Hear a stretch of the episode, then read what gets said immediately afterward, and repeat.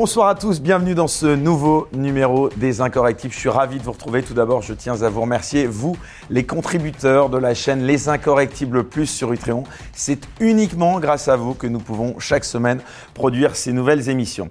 Alors, notre nouvel invité, eh bien, je suis ravi de le recevoir puisque c'est la première fois qu'il vient dans Les Incorrectibles. C'est un journaliste. Il s'appelle Régis Le Sommier. Bonsoir Régis. Bonsoir. Merci d'avoir accepté notre invitation. Alors je vous propose, euh, pour commencer euh, cette émission, c'est une tradition, de revenir euh, rapidement sur votre parcours pour permettre à ceux qui nous regardent de mieux vous connaître. Alors vous êtes, je l'ai dit, journaliste, vous avez commencé votre carrière à Paris Match en tant que grand reporter. Alors la première question que j'ai envie de vous poser, elle est toute simple. Comment en êtes-vous arrivé à devenir journaliste? Complètement un hasard. Euh, je suis devenu journaliste euh, parce que je devais faire entre ma deuxième et ma troisième année de Sciences Po un stage en entreprise j'avais un copain euh, d'enfance dont le père était euh, rédacteur en chef à Paris Match et je lui ai demandé de faire un stage. Mais un stage, vous savez, comme euh, dans les, on, rend un rapport de stage. il s'avère qu'il aurait pu travailler chez Volkswagen ou je sais pas qui. J'aurais dit OK. je, je n'avais pas vocation à l'époque, à, enfin dans, dans, dans, ce que je voulais faire, à faire du journalisme. Je savais pas d'ailleurs très bien ce que je voulais faire. Et, et en fait, je suis arrivé un été, euh, ce qui est toujours idéal quand on fait un stage euh, pour pouvoir avoir des sujets au bout d'un moment parce qu'il y a moins de, moins de monde.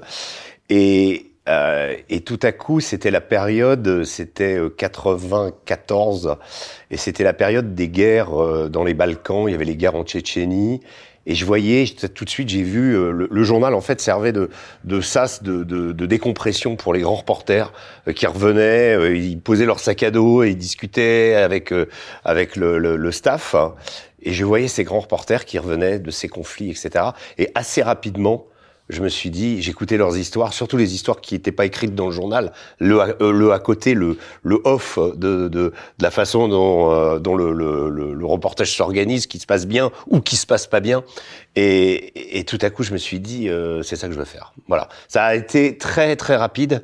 Et ensuite, mon but, ça a été justement de faire ça et presque uniquement ça, parce que je considère, euh, même si j'ai eu des fonctions à la direction de Paris Match, que j'en ai aujourd'hui à la direction d'Omerta, euh, je considère quand même que l'absolu du métier euh, de journaliste, en tout cas de ma spécialité de journaliste, de reporter, euh, c'est c'est ça, c'est d'aller sur le terrain, c'est c'est de de voilà de perpétuer euh, euh cette idée d'aller regarder sur place, euh, observer, sentir, ressentir et rapporter euh, avec nos yeux, avec nos, notre sensibilité, ce qu'on a vu euh, à nos lecteurs ou à nos spectateurs. Alors justement, on va parler de votre actualité, de Merta, bien sûr, mais aussi et surtout de ce livre événement que vous venez de sortir. Mais avant cela, j'aimerais que vous m'expliquiez ce qu'il vous reste de votre passage à, à Paris Match. Vous avez vu ce journal changer? J'ai vu ce journal changer. Euh, il, il, me, je trouve malheureusement, enfin, je, je, je suis euh, un peu désespéré de l'état de la presse en général aujourd'hui, et je vois que beaucoup de journaux ont du mal euh, à, euh, si vous voulez, à changer, dans, à, à transiter dans l'âge digital numérique, euh, que c'est compliqué parce qu'il y a une, une, une perte de lecteurs qui n'est pas forcément compensée euh, par l'audience qu'on peut avoir euh, en ligne. Et euh, donc cette équation-là, ce business model, il est un peu euh, fluctuant, on dira. Et je vois qu'il y a beaucoup de beaucoup de journaux qui ont qui ont du mal. Paris Match reste encore un journal euh, très lu, mais ce qui me reste de Paris Match, non, c'est cette façon de faire du journalisme. Moi, j'ai jamais finalement euh, déroger de cette recette de l'entrée par l'histoire humaine, euh, de la petite histoire qui va incarner la grande, euh, du personnage qui incarne un drame, un bonheur, euh, une, une, situation en fait, même un pays parfois. Et, et ça, j'ai toujours appliqué ces principes euh, qui n'ont pas changé en fait, et qui d'ailleurs euh, tout au, long de l'existence de Paris Match n'ont pas changé. C'est toujours l'idée de d'abord d'aller sur place, c'est toujours très très important. C'est vraiment un leitmotiv. Et puis cette idée de voilà de rentrer euh, par par l'émotion, de rentrer par euh, l'histoire humaine, la dimension humaine. voilà, c'est ce qui me reste. C'est vraiment l'héritage de Paris Match. On est dans une émission qui s'appelle Les Incorrectibles, donc pas de langue de bois. On va rien cacher. vous avez quitté Paris Match, vous en avez même été licencié, si je ne me trompe. Oui, tout à fait. En 2021, vous pouvez nous dire pourquoi? J'ai été licencié tout simplement parce que j'incarnais une forme de légitimité. J'étais directeur adjoint de la, de la rédaction de Paris Match et disons que le, tragiquement notre directeur Olivier Royan euh, est décédé. Il a, voilà, il a eu, il a eu un cancer et il est mort euh, presque aux commandes de Paris Match. Hein. Il est venu jusqu'au bout. Euh, jusqu'au bout faire son journal. Euh, et c'est quelqu'un avec qui j'ai travaillé énormément. Donc euh, voilà, il y a eu d'autres choix qui ont été opérés au sein de la, de la direction du groupe Lagardère et je n'en faisais pas partie, voilà. Et euh, donc euh, bon, ça s'est passé comme ça se passe dans pas mal d'entreprises. je n'en ai aucune amertume. J'estime ne pas avoir été, en tout cas ne pas être parti certainement pour avoir commis une faute ou autre chose, mais d'avoir pu rebondir tout de suite, ça, ça a été, ça été formidable. Et puis d'avoir justement le fait de rebondir m'a permis euh, de briser euh, euh, les comment le, carcan d'un d'un monde qui jusque là m'était comment m'était interdit c'est-à-dire ce monde du digital ce monde de la télévision qui pas qui m'était interdit je faisais de la télé il m'était arrivé aussi de de mettre la main à la pâte de faire commencer à faire des vidéos de mes de mes reportages mais j'avais l'intuition et c'est ce que je fais avec Omerta pleinement aujourd'hui c'est vraiment une intuition que j'ai eue à Paris Match que il fallait quand on avait des accès comme ceux de Paris Match exploiter ça au maximum de façon à le décliner sur d'autres supports et à décliner justement sur les supports les plus modernes que tout le monde regarde aujourd'hui. Euh, je suis un homme de l'écrit. Euh, j'adore, on va parler d'un bouquin qui vient d'écrire, j'adore écrire, je suis un homme du texte, j'ai travaillé avec des grands photographes, j'ai eu cette chance inouïe à Paris Match de travailler avec euh, parmi les plus grands photographes euh, euh, aujourd'hui. ça m'a appris énormément, mais je sais que aujourd'hui les modes euh, d'utilisation, les modes de consommation euh, des médias sont différents et que euh, bah, j'avais envie de faire une de tenter l'aventure de, de, ce côté-là. Et c'est ce que je fais aujourd'hui avec Omerta. Et le métier de grand reporter, il a évolué lui aussi ah bah, Il a évolué, oui, considérablement. Aujourd'hui, on demande d'être un peu des hommes orchestres, c'est-à-dire on demande de faire des tweets. c'est même pas qu'on nous demande, on est obligé de le faire. On fait des tweets ou on n'en fait pas parce que aussi parfois il y a des questions de sécurité quand on va dans certains endroits où on peut pas tweeter parce que euh, euh, quand vous couvrez la guerre en Ukraine, par exemple, ça peut être très très compliqué, ou quand vous allez euh, chez les talibans, l'endroit d'où je reviens, je viens d'y passer deux semaines en Afghanistan, tweeter instantanément ou utiliser ce média pour dire je suis là, c'est pas forcément très bon. Donc il faut toujours étudier la façon dont on va communiquer sur, mais c'est un média qui oblige, qui oblige évidemment, c'est un métier qui oblige aujourd'hui d'être au courant de ce qui se passe et d'essayer de, de, au maximum de, de comment, bah, d'être euh, il y a beaucoup d'informations, il y a plus d'informations peut-être à intégrer qu'avant. Et puis, euh, bah, il faut euh, il faut savoir aussi euh, vendre son sujet, il faut savoir en parler. Il y a un peu tout ça maintenant. Alors justement, vendre son sujet. Là, c'est le journaliste de plateau qui vous parle. Euh, finalement, le métier de grand reporter, il est assez méconnu. Euh, j'aimerais bien savoir comment ça se passe concrètement quand on est sur un terrain de guerre. Comment on se débrouille? D'où vient l'argent? Est-ce que vous pouvez nous raconter un peu? L'argent, il vient du média qui va vous vous dire l'argent pour pour se rendre sur place ou pour payer oui, les ou choses. sur place. Une fois que vous êtes sur place, si vous avez des informateurs, des bien sûr. Alors ça c'est une comment voilà. Euh, bah, vous partez bien souvent. Moi je vais souvent dans des pays où il n'y a pas de carte bleue, euh, où il n'y a plus de carte bleue. Euh, vous avez tout un tas d'endroits dans le monde où le système bancaire n'existe plus. prenez l'exemple de l'Afghanistan. voilà, c'est un pays où il va falloir envisager avant de partir quelle devise on va utiliser. Alors, un moment, c'était le dollar. Maintenant, euh, on peut payer en euros en Afghanistan. Euh, donc, il y, a, aussi des changements comme ça qui peuvent se produire. Il faut, et ça, c'est toujours la difficulté, euh, il va falloir qu'on porte sur soi un certain nombre de, de, une somme qui va nous servir pendant tout le tout le séjour.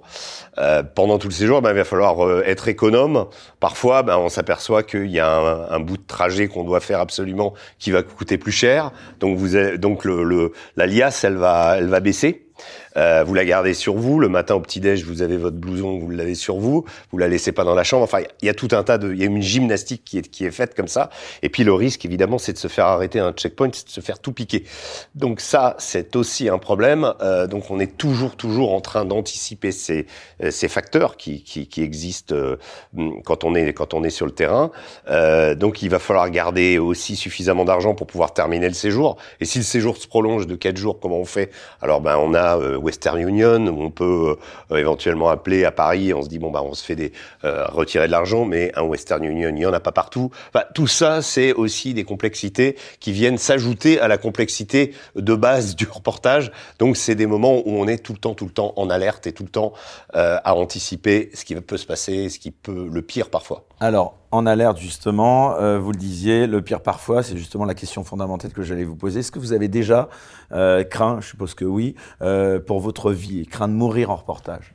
Oui, il y a eu quelques moments euh, très compliqués. Oui, il y a des moments. Moi, je me souviens du conflit irakien.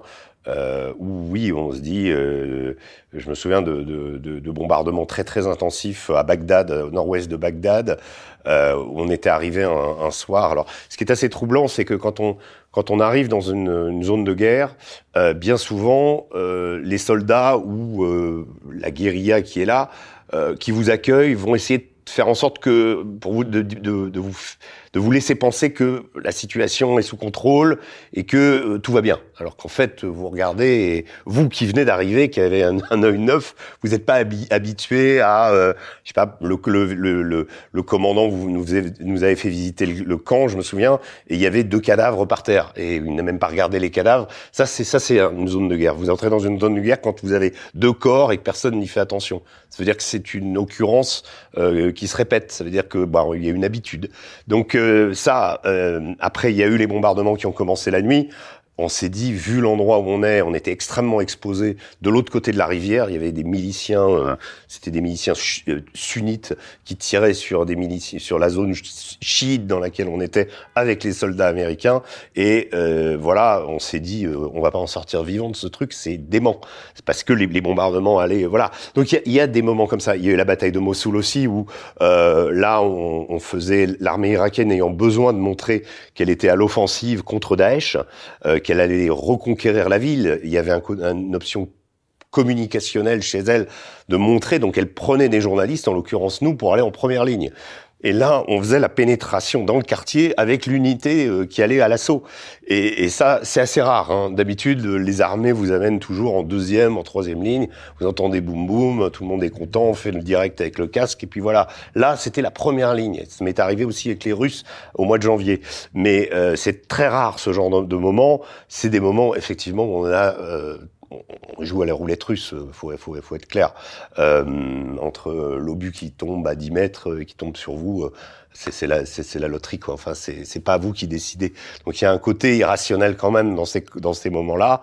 Euh, je sais que quand ça nous est arrivé en janvier, on s'est retrouvé par inadvertance sous le feu d'un char ukrainien qui était à 500 mètres.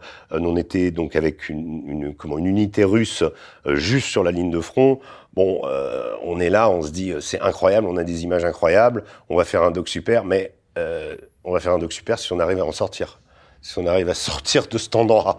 Et c'est compliqué de sortir de cet endroit au, moment où ça se passe. Voilà. Donc ça, euh, oui. Et puis vous décidez pas.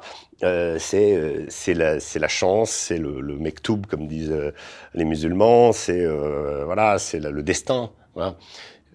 bah, c'est comme ça que c'est. Voilà. Et vous croyez en votre destin parce que je suppose. Oui, et puis je crois en Dieu aussi. Et euh, donc euh, voilà, je pense qu'il y a aussi des moments. Ah, vous êtes croyant, oui. Oui, oui, oui. Je suis croyant, et puis il y a des moments aussi, on sent bien. Euh, il y a moi des deux trois fois. Enfin, c'est c'est pas que dans dans des situations comme ça, mais le, le côté de l'ange gardien, je crois, je crois beaucoup à l'ange gardien. Je crois beaucoup à l'ange gardien, ouais, ouais, ouais. Ouais. Pour la famille, ça doit pas être toujours facile parce que vous avez des enfants. Enfin, je veux pas. J'ai des enfants, j'ai des, j'ai usé plusieurs mariages à ce métier. Euh, c'est euh, pas facile. Euh, il faut essayer de tempérer, surtout la, la, la gestion des communications euh, quand on est là-bas, que ça prend plus de temps, par exemple. C'est pas tellement euh, l'intensité parce que nos conjoints, bah, ils savent, ils sont avec nous, donc euh, ils savent ce qu'on fait. Mais puis ils ont vu aussi ce que ça donnait en, en film ou en, ou en, ou en reportage. Mais c'est surtout euh, de savoir. Pas forcément pour les rassurer. Non, non, mais mais quand quand on dit bon, par exemple, on part une semaine et que ça dure dix jours, là, là on sent qu'on pousse, on, on, on, tire un peu sur le sur la corde et que quand on revient, on n'est pas forcément accueilli euh, à bras ouverts parce que euh, on a on a provoqué de l'inquiétude, mais ça fait partie. Malheureusement, c'est c'est un métier. Euh, très personnel aussi, c'est des choix personnels qui solitaire presque oui, euh, solitaire, euh, c'est une solitude qu'on partage, puisqu'en général, on part toujours à deux ou à trois. Euh, souvent, avec Paris Match, moi, c'était c'était le couple photographe-reporter. Donc, on avait l'habitude de travailler ensemble. Euh, on avait l'habitude, c'est-à-dire que euh, dans ces circonstances-là, quand on fait, quand on couvre ce type de sujet, il vaut mieux avoir un photographe qui est pas là uniquement pour faire de la photo, ni un journaliste qui est là uniquement pour faire du texte. C'est extrêmement complémentaire. C'est-à-dire que quand un l'un a un coup de mou, l'autre prend le lead. Euh, et euh, par rapport aux autorités avec qui on est, par rapport à, au groupe armé euh, qu'on accompagne, il y a une sorte de partage des tâches quasiment instinctif, ce qui fait que quand je dis le couple, parce que on est fusionnel presque et on connaît nos habitudes, on a travaillé plusieurs fois ensemble, on connaît, on sait euh, la façon dont on dort, la façon dont on euh, dont on se comporte, euh, si on a faim, si on n'a pas faim, quand ça va, quand ça va pas. En fait, tout ça, voilà, on, on vit avec nos nos partenaires de reportage, peut-être plus parfois qu'avec notre propre conjoint. Et vous gardez des contacts avec les gens que vous rencontrez sur ces terrains de guerre? Alors oui, ça c'est, alors je garde des contacts autant que possible, mais il y a des pays où je suis jamais revenu, ou des, des, des, des villes dans lesquelles je suis jamais revenu. Mais en revanche, ce que vous savez, on dit toujours le reportage. Alors c'est en effet un très beau métier de ramener de l'image, de ramener une histoire, euh, d'essayer de la mettre en forme et d'expliquer ce qui se passe. Mais ce qui est très très important, on dit c'est euh, en anglais on dit the journey that matters, c'est-à-dire le, le, le, voyage en fait qui est important, les, les, les rencontres qu'on va faire où tout à coup euh, on va passer un quart d'heure, une demi-heure avec un type dans une maison parce qu'on s'est réfugié là, il va y avoir quelques échanges et ces échanges-là on les oubliera jamais et ensuite, après, la guerre va nous amener ailleurs, ou, le, ou, le, ou la catastrophe, parce que ça peut aussi être euh, dans un des feux de forêt en Californie, je me souviens, où on retrouve des gens dans des situations dramatiques et on va passer un moment intime avec eux. Et ces gens-là, ben, ces moments-là ont une qualité incroyable. C'est aux confins de la vie qu'on arrive à, à, la sentir le mieux, en fait. Et, et, pour nous et pour les gens qu'on rencontre. Et ces rencontres-là, ben, elles sont sublimes. Pourquoi? Parce que aussi, ce sont des gens qui, qui sont souvent très dénus, euh, comment, démunis, euh, qui euh, n'ont pas grand-chose qui leur reste et qui du coup il n'y a pas de triche, ils, sont transparents, ils vous racontent leur histoire telle qu'elle est.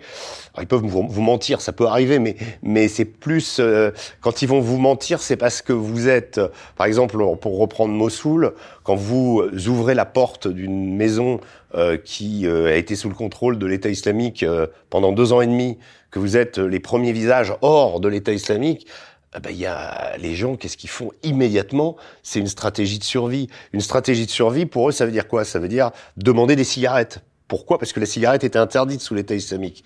Donc, on veut des cigarettes, on ne fait pas partie de l'organisation. Tout de suite, il faut qu'on dise, on n'en fait pas partie. Parce que on n'est pas sûr que le soldat irakien, il va pas nous tirer dessus. Tous les mecs ont des barbes hyper fournies euh, parce que Daesh l'exigeait. voilà. Et ça, euh, les gens qui sont dans ces situations-là adoptent des stratégies de survie qui ont, qui n'ont souvent d'ailleurs euh, bien peu à voir avec une idéologie de choisir un camp, etc. Vous savez, on entend euh, avec l'Ukraine, euh, qui est encore plus, euh, comment une guerre peut-être encore plus intime que d'autres que j'ai pu couvrir, où, vous avez un adversaire qui appartient, qui est chiite, l'autre est sunnite, donc il y a déjà deux, deux sectes de l'islam très très divisées, même même si ethniquement c'est les mêmes personnes. Mais en Ukraine, vous avez une sorte de, de, de fraternité slave qui existe entre les deux parties. Et du coup, euh, du coup, c'est extrêmement compliqué, c'est extrêmement imbriqué. Euh, les gens vous racontent, les Ukrainiens pro-russes vous racontent qu'ils ont de la famille de l'autre côté. Donc c'est, tout ça, c'est compliqué. Et, et, ce qui me laisse penser une chose, c'est que dans ces guerres-là, la plupart des gens, vous entendez les pro-russes, les pro-ukrainiens, ou les Ukrainiens, les euh, et, et, ceux qui soutiennent les Russes. Mais en réalité, bien souvent, les gens ne, soutiennent pas un camp ou un autre. Ils se retrouvent par les circonstances dans une situation où bah, c'est des soldats russes qui occupent leur maison. Donc de, de, facto, ils vont peut-être pas forcément euh, supporter les Russes, mais au moins, au minimum, ils vont rien dire. Donc le, ces notions de civil, euh, pour le civil, l'idée c'est que, que lui survive et que ses enfants survivent, c'est tout. Et, et, et, et, par, et par là même, il n'y a pas tellement de politique en fait, en réalité. C'est une question toujours délicate, mais est-ce qu'il y a une expérience qui vous a particulièrement euh, marqué euh, au sein euh, de ces différents voyages euh, Oui, je dirais que l'expérience qui, qui m'a marqué, c'est la mort de mon meilleur ami en, en Libye, euh, euh, un photographe américain qui s'appelait Chris Ondros. Euh, ce qui m'a surtout marqué, c'est que je n'étais pas là au moment où il est mort. on a fait l'Afghanistan ensemble, on a fait l'Irak ensemble, on a fait des, des dizaines de, de, de, de, bases américaines, de villes, de, comment on a pris l'hélico, on a fait des, des, des, comment, des semaines avec les soldats à, à, comment arpenter euh, euh, les, les, les, contreforts des, des, de l'Hindoukouche en Afghanistan ou des euh, par tous les temps, euh, voilà. Et on a vécu des choses, voilà. Et, et Chris est parti couvrir le conflit en Libye. C'était en 2011 et on devait se retrouver à, à, à New York à l'époque. J'étais à la direction de Paris Match et on venait de publier un certain nombre de ces photos du conflit en Libye, notamment on lui avait on avait publié aussi, il avait couvert la place Tahrir euh, au Caire, donc il y avait la, la, le printemps arabe aussi en Égypte. On avait publié cette photo incroyable qu'il avait pris d'un chameau euh, qui, euh, qui, qui, qui, chargeait les manifestants parce que les, en fait les chameliers euh, qui faisaient visiter euh, Gizeh et les pyramides n'avaient plus de, de, de travail. Ils n'étaient pas forcément pro Moubarak. Enfin, ils en avaient marre des manifestants, donc il y avait eu un, des affrontements entre les gens, entre ces chameaux et les manifestants. Des, des, des, images incroyables de, de la place Tahrir. Et les avaient publiées dans elles avaient été publiées dans Match. Il y avait aussi euh, le début de l'insurrection en Libye, Benghazi, des photos de, euh, de, de, de, comment, de camions avec des missiles qui partaient euh, dans, dans, dans, dans un paysage de désert, etc. Donc ces photos avaient été publiées et Chris me dit on va se voir euh, euh, le week-end prochain à New York. On devait se voir à, New York. Et puis il m'appelle et il me dit non là je vais en fait je vais partir à Misrata qui était un, un, un, une des villes où il y avait un affrontement entre les troupes de Kadhafi et une milice, euh, la milice de Misrata d'ailleurs, euh, donc anti-Kadhafi. Donc voilà, et c'était là où ça se passait. Et Chris a pris un bateau pour y aller. Il a, il a vu un Alvaro, qui était un de un des photographes de Paris Match là-bas. et l'après-midi, bah, il a euh, il, a, il a été percuté par un, par un obus. Et euh, moi, je partais à New York et donc euh, dans l'espoir euh, finalement de le voir. Et au final, je suis arrivé dans l'aéroport de La Guardia, je me souviens, où où on prenait souvent l'avion pour aller faire des sujets aux États-Unis et il y avait CNN tous les avec la, la, la, la photo de Chris avec de, euh, photo reporter killed voilà, ça, ça c'est quelque chose qui m'a énormément marqué, quoi. Quand vous voilà, vous retrouvez dans, dans, dans les aéroports par lesquels vous alliez faire reportage, reportage avec euh, votre photographe et que vous voyez que sur CNN il est, il est désigné comme mort, c'est quelque chose de, de, de voilà, de d'extrêmement dur, quoi. Voilà. Alors vous parliez justement des États-Unis. Euh, vous avez notamment euh, été aux États-Unis interviewé plusieurs présidents américains. Euh, quels souvenirs vous en gardez? Je garde d'excellents souvenirs de, de l'interview de George Bush réalisée à la Maison Blanche en mai 2004 euh, d'un type euh, extrêmement sympathique. Hein. Après, euh, j'ai pas été tendre avec lui dans mes dans mes papiers, je le suis toujours pas, mais humainement, c'était peut-être un des, des, des personnages américains les plus sympas que j'ai rencontrés dans dans le sens euh, l'accueil, etc. Puis c'était une interview incroyable. C'était une interview, c'était la première interview que George Bush donnait à la presse française après le début de la guerre en Irak. Je lui faisais un scoop parce que personne n'avait interviewé le président sur la, la, la, brouille entre la France, euh, le fameux discours de Villepin, euh, euh, la brouille avec Chirac, voilà. Donc il y avait tous ces éléments-là dans mon interview et on avait fait la couverture de Paris Match à l'époque parce que George Bush ensuite, après cette interview, se rendait en France pour célébrer, je crois que c'était les, c'était 2004, c'était les 60 ans du débarquement. Donc il, avait été quand même invité en France malgré cette, euh, malgré euh, bah, le, le, fait que nos deux pays avaient avait une rupture magistrale sur la, sur la question de, de la guerre en Irak. Voilà. Quel regard vous portez sur l'évolution des, États-Unis? On va parler bien sûr euh, à ce qui s'est passé cette semaine. Oui. Bah, disons que je vais, je vais rester dans le. On, peut euh, euh, ergoter sur euh, ce qui fait que l'Amérique aujourd'hui a pas, les particularités de l'Amérique aujourd'hui. J'écoutais euh, cette semaine l'arrestation de, de, Donald Trump euh, spectaculaire sous les caméras à l'américaine, le show euh, à New York et, et euh, bon, j'entendais beaucoup de beaucoup de commentaires. C'est un scandale selon vous ça? C'est un scandale bah, quand même un petit côté politique. On sent bien que euh, le juge, bah, c'est à New York, donc c'est pas forcément un républicain. Ça va pas. Vous savez que les, les juges sont élus aux États-Unis, donc c'est une grosse différence par rapport à nous. Ce qui peut être de prime abord un, peut considérer que c'est très démocratique, mais en même temps, ça pose aussi le problème de, de, de l'inféodation à un camp ou à un autre quand on a quelque chose à juger. Euh, si on est élu démocrate, bon, c'est sûr qu'on a une sensibilité différente. Enfin bref, et ça, ça pose un problème aussi, enfin, c'est un problème constant aux États-Unis. Euh, non, ce qui, ce qui m'a, ce qui m'a, euh, je vais, je vais rester euh, très euh, personnel dans ma réponse euh, sur l'évolution de la société américaine. Ce que j'ai vu en allant aux États-Unis euh, m'a, en fait, quand, quand j'ai couvert la, réélection de George Bush en 2004. Et dans cette réélection, il y a, y a deux moments qui m'ont marqué. Il y a un premier moment où euh, on était, on accompagnait le, euh, j'ai accompagné le candidat dans le Kentucky, je crois. Euh, non, euh, pardon, Nashville, au Kentucky. Euh, J'accompagnais donc George Bush. J'avais eu la chance d'aller euh, d'aller le suivre. Et à un moment, un journaliste lui dit euh, votre concurrent euh, John Kerry, donc euh, candidat démocrate, parle euh, l'espagnol, il parle le français. On parle de George Bush Jr. Hein, ah oui, George Bush Jr. Oui, oui bien sûr. Euh, il parle le français, parle deux langues, et vous, Monsieur le Président, vous parlez aucune langue. Pourquoi? Et George Bush euh, a cette remarque extraordinaire qui dit, il dit, I'm already having a hard time speaking English. Sous-entendu, se moquant de lui-même parce qu'il faisait des fautes d'élocution en anglais, des fautes de grammaire en anglais. Et sur le coup, j'ai pas compris. Je dis c'est complètement idiot, mais en réalité, pour l'Américain moyen, il y a rien de plus plaisant qu'une remarque comme ça. Ça veut dire que le président qui se présente est comme lui. Et John Kerry n'a jamais pu se départir de l'image de personnages hautains, euh, bourgeois, de la côte Est, vieil argent, Nouvelle-Angleterre, etc., euh, qui le déconnectait de l'Amérique profonde. C'est ça le problème de l'Amérique, en fait. C'est intéressant le, le, parallèle que vous faites, parce que Donald Trump, c'est ça finalement son... C'est là où je veux en venir. C'est, je vais en venir, c'est que moi j'ai cru à la victoire de Kerry, comme tous les correspondants qui m'accompagnaient, et on s'est tous plantés. Et c'est George Bush qui a été réélu, je crois, à 52%. Alors que la guerre en Irak était déjà dans, prenait déjà un aspect euh, euh, quand même très inquiétant, que le pays était engagé, euh, voilà, dans une croisade. On commençait à supposer que cette guerre avait été vendue sur des mensonges, donc il y avait quand même des scandales qui qui émergeaient et que bah, nous, on se disait naturellement, les Américains vont voter pour quelqu'un qui parle français en plus, etc.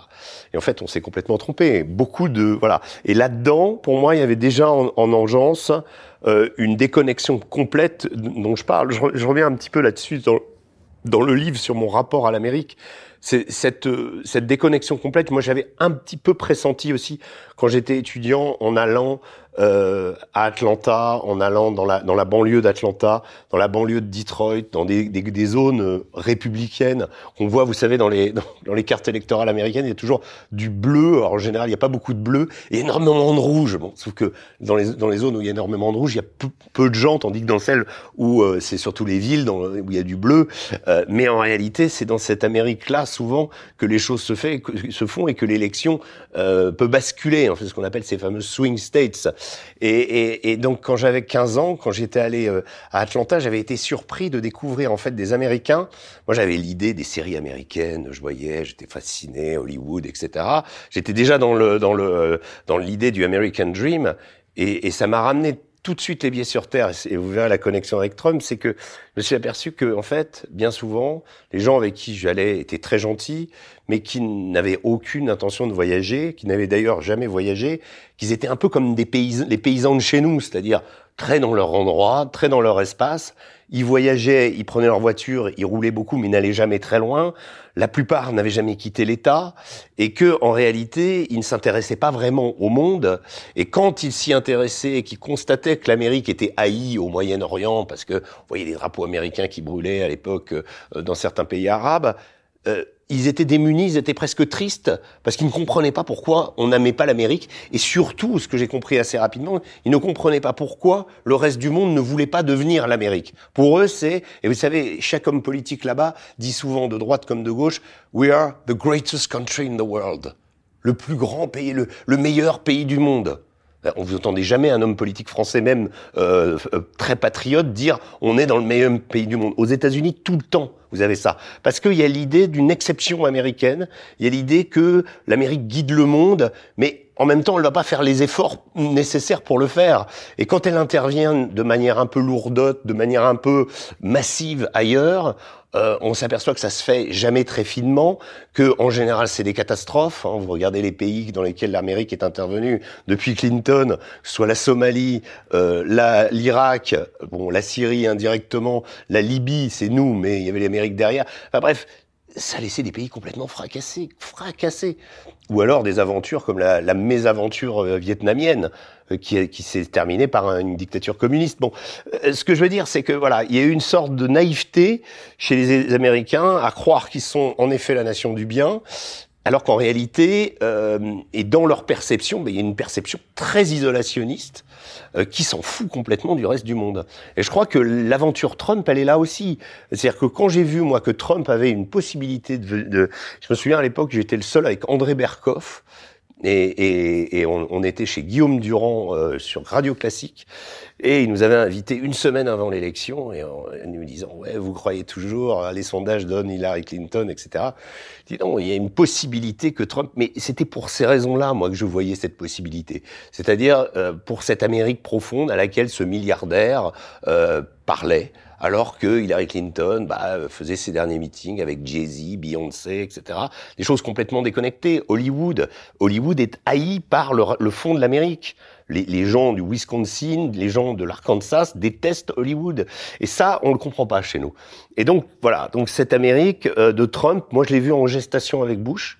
Ensuite, je suis parti, il y a eu Obama, qui a été une sorte de candidat euh, qui a été élu euh, à cause effectivement de son panache, son charme, parce que l'Amérique est capable tout à coup, euh, comme comme Kennedy, de générer ou comme Clinton quelque part au départ, euh, de générer des espèces de, de de fulgurances comme ça avec des gens qui apparaissent, des hommes politiques nouveaux qui, qui jaillissent. En France, on a un problème. Pas tellement le cas de Biden. Hein. non, non, c'est vrai, je vous, je vous l'accorde. Mais mais en tout cas, elle est capable tout à coup de se régénérer. Mais surtout, ce qu'on a oublié, c'est que Obama a été élu surtout dans un, sur un programme anti-guerre. Euh, c'est surtout la fatigue de la guerre qui a, et d'ailleurs il s'est empressé d'ailleurs de retirer euh, les troupes américaines de l'Irak, symptomatique de des deux mandats de George Bush. Euh, il n'a pas réussi à le faire en Afghanistan, mais il, s'est retiré d'Irak. Il, il a tenu sa promesse. D'ailleurs, il y a eu Daesh. Il a, il a fait peut-être un peu vite. Mais voilà. Donc moi, moi je, je, je, pense que en gestation, dans ces années-là, il y avait euh, l'idée aussi des déclassés de la mondialisation, des oubliés de la mondialisation, de toute cette classe moyenne américaine euh, qui s'interrogeait sur la pertinence d'aller aider euh, des gens à l'autre bout du monde quand on n'arrive pas à faire les ponts, les, les, chaussées ou les voies de chemin de fer chez soi. Euh, tous, tous ces mouvements. Ils sont au bord de la guerre civile. Aujourd'hui. ce que vous, vous laissez entendre. Alors oui, parce que l'Amérique s'est développée récemment j'étais à Los Angeles où j'ai deux enfants qui habitent aux États-Unis, donc c'est quelque chose qui me concerne euh, beaucoup. J'ai pu leur rendre visite euh, il y a un mois et, j'ai regardé un article du Los Angeles Times très intéressant qui expliquait à quel point cette division dont vous parlez entre les, démocrates euh, progressistes entre guillemets et euh, l'idéologie woke euh, qui comment dire contamine les franges les plus extrêmes du Parti démocrate et puis au contraire le Trumpisme comment très ancré hein, on le voit avec Trump qui est en train de nous refaire le coup de, de la victime etc. Vous pensez que ça va lui profiter alors justement Ah oui oui totalement moi je suis ses chances complètement alors, euh, ces chances, euh, on verra, parce que on, on, a oublié une chose. Il a obtenu euh, à l'élection, Joe Biden a obtenu un peu plus de 80 millions de, vo de votes. Euh, Donald Trump, je crois que c'est 72, 74 millions. Donald Trump, en perdant les dernières élections, a obtenu plus de voix que Obama en gagnant les élections euh, au moment où il, est, où, il est, arrivé au pouvoir. Ça veut dire qu'il y a une mobilisation aussi chez Trump et que la mobilisation supplémentaire qui a eu lieu chez Biden, bah, il faut qu'elle se reproduise une nouvelle fois. Donc là, euh, il y a peut-être, c'est peut-être plus facile. Alors après, ça va être état par état et on va encore passer une nuit à, faire des calculs arithmétiques. Donc c'est compliqué le, euh, le, système justement américain pour l'élection présidentielle. Mais voilà, mais il y a toujours une possibilité. Et l'idée, c'est toujours de la croyance. C'est toujours, euh, ce que, ce que Donald Trump arrive à, à, à, incarner, ce qu'il va faire pour, pour sa campagne, c'est il va incarner ce que Clinton avait fait pendant sa campagne avec les démocrates, euh, c'est l'idée du comeback kid, c'est-à-dire le type qui a été, ah, il a pris des baffes, euh, il a été en procès, euh, on a voulu l'accuser, il a été devant un, un, juge, on lui a pas mis les menottes, mais il a, il a parcouru le couloir de la honte, il est allé très très bas, peut-être pas autant que DSK, mais DSK s'est jamais représenté une élection, mais là, Donald Trump, il y a rien qui l'empêche de, de se présenter une élection. Euh, même il peut être, j'ai lu que même s'il va en prison, il peut toujours se représenter. Seule, la seule chose qu'il peut pas faire s'il va en prison, c'est voter. Les prisonniers ne votent pas aux États-Unis à la différence de chez nous. Donc, Et donc il pourrait être élu. il peut être élu euh, hypothétiquement en prison. Donc euh, bon, tout ça, euh, voilà, il va probablement pas aller en prison, même si si on, on accumule les 34 chefs d'inculpation euh, qui lui ont été signifiés mardi dernier. Euh, il, théoriquement, il devrait pouvoir aller en prison jusqu'à 130 ans. Mais il, il prendra probablement, je mets ma main à couper qu'il passera pas une journée en prison. Il va peut-être gagner son procès. Et donc, évidemment, s'il le gagne, c'est la victoire contre l'establishment, ça va être la victoire. Donc, ça, il va jouer. Il n'est jamais aussi bon que lorsqu'il est une victime. Et il est revenu au cœur des médias. Hein. Il est complètement. Toutes les chaînes télé cette semaine. C'est son, son, son, comment euh, vous savez, euh, aux États-Unis, on dit "There's no such thing as bad publicity", c'est-à-dire que la, la, mauvaise publicité n'existe pas. À partir du moment où on parle de vous, c'est bon. On ne cherche pas à dire ah oui, bad buzz, good buzz. Non, c'est il faut occuper et et la stratégie de Trump a toujours été politiquement d'être au centre. À partir du moment où on est au centre, euh, on parle de soi, euh, voilà, on finit par avancer, on finit par s'imposer naturellement. Donc là, il y a une possibilité qu'il le fasse parce que côté démocrate, bah oui, l'offre Joe Biden, elle est quand même pas très très euh, voilà. Euh, Donald Trump va jouer que sur du velours en disant, on ne sait pas comment la guerre en Ukraine va évoluer, mais si c'est la gabegie, euh, évidemment que ça sera reproché à Biden de ne pas avoir fait ce qu'il fallait au moment. Et Trump euh, a commencé déjà son cirque en disant, mais moi, Poutine, il n'aurait jamais fait de guerre. Et force est de constater que sous la présidence de Trump, à la différence de beaucoup euh, de, de, de, présidents américains, mais il n'y a pas eu de guerre. C'est une des rares, hein, des rares, des rares périodes euh, dans la vie politique américaine où il n'y a pas eu de guerre. Euh, voilà. Donc oui, c'est possible. Et, et, et, je vous dis, voilà, il faut toujours. Euh, il y a d'abord une chose. Je vais raconter. Je, je terminer sur Trump par une anecdote incroyable sur qui qui euh, qui détermine, qui vous dit, qui en dit long sur qui est le personnage. Au moment de 2016, euh, la nuit électorale avait commencé par des retours euh, de grands États comme le New Jersey, etc., qui donnaient, qui tombaient un à un dans l'escarcelle de Clinton. Les sondages donnaient Clinton tout en haut et euh, et, euh, et, Donald Trump était comme nous là sur un canapé avec euh, avec un Coca Light. Il boit du Coca Light. Il avait son Coca Light. Il regardait euh, la colonne Hillary monter, la sienne stagner. je crois qu'il avait réussi à récupérer le Texas, mais bon, ça semblait, ça sentait le sapin, comme on dit, et une partie de ses conseillers dans la pièce, c'était dans la Trump Tower à New York, avait commencé à plier bagages, euh, fermant les ordinateurs, et lui, il était là, et là. Et, et, et à un moment, il, il, regarde ses conseillers, il dit, It's not done yet. Et il continue à être sur son truc, à espérer, etc. Et, et voilà, le, le, on dit aussi, It's not over until it's over.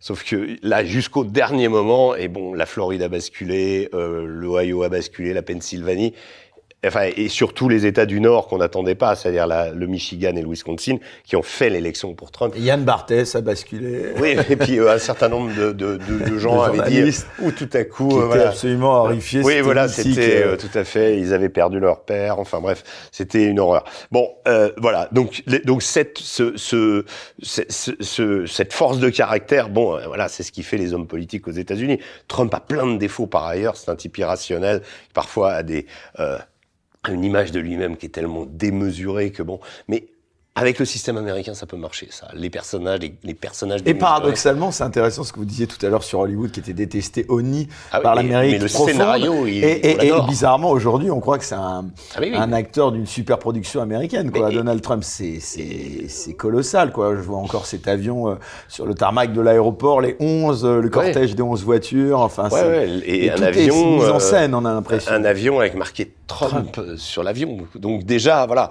Déjà, on est dans l'exception. Déjà, déjà, on est euh, dans un type qui euh, va faire son audience à, à la cour à, à, New York dans une dans une dans une un cortège comme s'il était le président des États-Unis déjà. Donc là, il y a aussi ça dans la dans la psychologie collective de le voir déjà à nouveau président. Donc et puis, voilà, l'autre, l'autre aspect hollywoodien qui me semble intéressant, c'est toujours le scénario du type qui tombe euh, et qui se redresse. Voilà, le, le comeback kid. Les Américains adorent. Et ils adorent.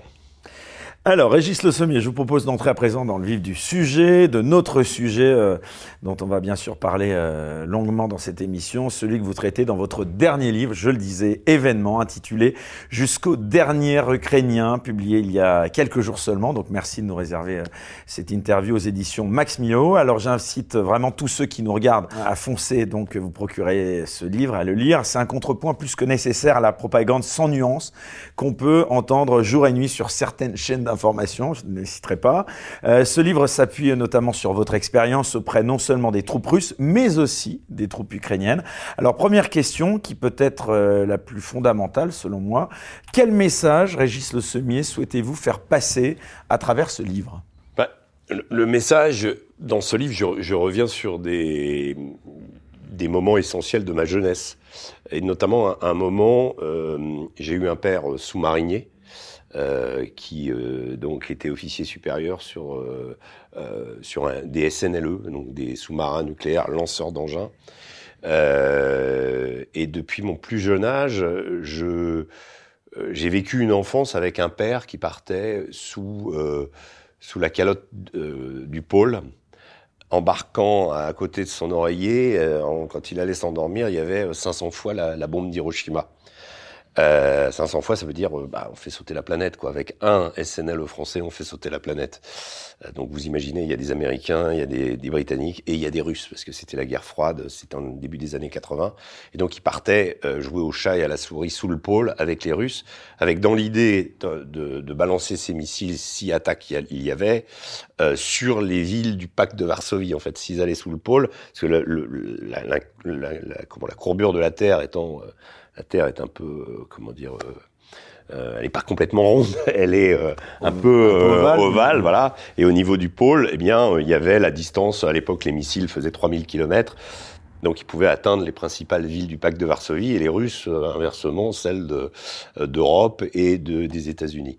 Donc il y avait une, une, partie de bras de fer qui se jouait sous les océans dans un monde du silence. Et j'ai eu très tôt la conscience que mon père euh, pouvait appuyer, en appuyant sur un bouton, ce à quoi il jouait sous, sous, sous la... J'avais pas de nouvelles pendant deux mois et demi, hein. mais ce qu'il faisait, ce à quoi il se livrait, c'est, ça voulait dire qu'un type à bord de son truc pouvait appuyer sur un bouton et faire sauter la planète. Et ça, euh, je dirais que j'ai, euh, on a parlé de, de, des comment, des expériences de guerre que j'ai pu avoir. J'ai une admiration sans borne pour pour les guerriers. Euh, pour euh, il y a quelque chose qui m'intéresse dans la guerre et il y a quelque chose qui m'intéresse dans les hommes qui la font. En revanche, j'ai toujours été assez euh, euh, pas réfractaire, mais enfin assez peu intéressé par les armes en soi. L'arme en soi ne, possède pas une qualité euh, surnaturelle pour moi, alors que je connais des gens qui sont fascinés par les armes. Mais mais le guerrier m'a toujours intéressé. Mais je crois que cette, cette, cette conscience très tôt des enjeux et de, des engrenages qui pouvaient euh, je, soupçonnais que pour arriver à des stades comme ça, il fallait qu'il y ait une escalade et qu'il y avait déjà eu cette escalade puisque dans les livres d'histoire, j'apprenais euh, la crise des, missiles à Cuba où euh, le monde s'était retrouvé au bord de la, guerre nucléaire. Il y a eu plusieurs, il y a eu la crise des Pershing aussi, les SS-20, les Pershing quand j'étais jeune dans les années 80, entre l'Allemagne de l'Est, l'Allemagne de l'Ouest, en fait les deux blocs. Et aujourd'hui, euh, le message que je veux faire passer en fait avec ce livre, euh, c'est un message qui est complètement, euh, comment dire, ancré en moi. De, il faut tout faire pour arrêter ce, truc. Je ne me réjouis absolument pas de l'adhésion de la Finlande à l'OTAN. je pense que c'est extrêmement dangereux et, et, et, et, ça me, je dirais, ça m'enrage de voir cette guerre parce que je pense que d'abord c'est une guerre euh, qui n'aurait pas eu dû avoir lieu. Euh, on aurait dû trouver une manière de traiter avec la Russie. On aurait dû, euh, la Russie aussi, on n'était pas obligé de, de, comme elle l'a fait. les responsabilités sont extrêmement partagées dans ce conflit, même si c'est la Russie qui l'a déclaré, même si c'est une agression contre un pays souverain et que de ce point de vue-là, je l'ai condamné. Euh, je vois les conséquences et je vois l'engrenage qui est possible. Et, et j'ai eu ces discussions avec Arnaud Klarsfeld, qui lui a, je trouve, assez euh, justement euh, dans le paysage politico-médiatique agité un peu le chiffon à un moment, en se disant mais attendez, on a oublié. En les... étant très ostracisé. Hein. Ah, mais totalement. Mais il l'a fait, je pense, de façon totalement. il s'est souvenu de, de, de, sa mère allemande, de tout ce que les Allemands vaincus ont, ont, ont aussi subi de cette Europe euh, des 20 millions de morts euh, russes, des, euh, des, des, 6 millions de juifs dans les camps, etc., de, de, de tout ce ravage de la Seconde Guerre mondiale. Et, et la, vraie, la vraie question aujourd'hui, c'est jusqu'où va-t-on aller dans ce conflit? Et ce que l'on voit, malheureusement, je trouve, euh, j'ai écrit aussi, c'est que les militaires, aujourd'hui, hein, je ne parle pas des militaires de plateau euh, qui n'ont fait la, la, guerre que sur des cartes. Des généraux de plateau, hein, voilà, les qui, qui, viennent euh, vous expliquer ce qui se passe et euh, voilà l'état-major. Voilà, et qui se sont plantés au moins deux ou trois fois. Mais ça, c'est pas grave. Hein, tout le monde s'est planté dans cette guerre, mais il y a toujours une espèce de, de, de, de manière de revenir et de, de, raconter à nouveau des conneries qui est toujours toujours voilà. Mais donc c'est pas eux dont je parle. Je parle de ceux qui font la guerre. Je parle de, euh, du chef d'état-major en particulier de l'armée américaine, le général Millet, qui, qui dit euh, attendez, il faut, il y, a, toujours une dose de réalisme chez les militaires. Et ce sont les seuls à envisager, notamment ce fameux général Millet qui a parlé de négociation l'autre jour. Dis, mais le mot négociation, il devrait être dans la bouche de d'Anthony de, de, Blinken, pas dans la bouche du chef d'état-major euh, de l'armée américaine. C'est là où on devrait trouver, c'est là où il y a un, vrai problème. C'est là où il y a un vrai problème parce que cette guerre, il va bien falloir la terminer à un moment avec, euh, je veux dire, euh, on, on va pas pouvoir rester comme ça. Alors maintenant, il y a les Chinois dans la danse. Au moment euh, là, euh, Emmanuel Macron va revenir de sa visite de, en Chine, et, et, donc chacun essaye, chacun sent bien qu'il va falloir un moment que les deux parties, euh, euh, je veux dire, discutent. C'est pas possible de faire autrement, euh, mais que aussi les parrains de cette guerre, les Américains en particulier. vous croyez que Macron, honnêtement, peut être entendu? Bah, écoutez, il l'essaye. Il a essayé d'aller dialoguer avec Poutine au début de la guerre, la, la, la diplomatie du coup de téléphone qu'il a utilisé pour sa campagne aussi. Euh, je ne veux pas lui porter la pierre, moi, là-dessus, parce que j'estime que la France devrait normalement avoir une position plus incisive. Je pense que la France est beaucoup trop suiviste des Américains. Ça. Euh, euh Est-ce que cette voix de la France est intéressante Mais c'est pas Macron, qui a... cette voix de la France, elle a toujours autant de portée? Ben, elle, elle aurait tout à l'heure de Dominique de Villepin. Oui, mais à l'époque de Dominique de Villepin, il y a eu cet acte extraordinaire de ce refus de, de, de, s'embarquer dans une aventure euh, militaro-politique, euh, euh, comment d'orchestration américaine, purement et simplement. Donc ça, il y a eu un courage énorme de la part de, de nos dirigeants à l'époque, et malheureusement, on aimerait aujourd'hui voir un courage identique, de, de dire euh, non, on va pas continuer à livrer des armes comme ça, à vider nos arsenaux. Pourquoi finalement? Pour que euh, dans six mois, il y ait encore 50 000 Ukrainiens au tapis, 50 000 Russes de l'autre côté. Pourquoi? Pour aller où? Je vous signale que depuis six mois, pendant qu'on a tous ces discussions sur les plateaux de télé des, de célèbres chaînes d'infos dont vous avez que vous avez évoquées, des gens qui on a l'impression jouent à la bataille navale, mais au final il y a des morts. Moi je suis allé les voir ces morts. Je suis allé dans ces endroits où euh, moi pour moi euh, Bakhmut c'est Verdun avec les drones. Voilà, c'est inimaginable ce qui se passe. C'est inimaginable une ligne de front aujourd'hui. Euh, les gens qui vivent dans ces circonstances-là euh, m'ont donné l'idée, moi personnellement, que euh, d'abord, en tant que Français, on n'est pas capable de faire une guerre comme ça.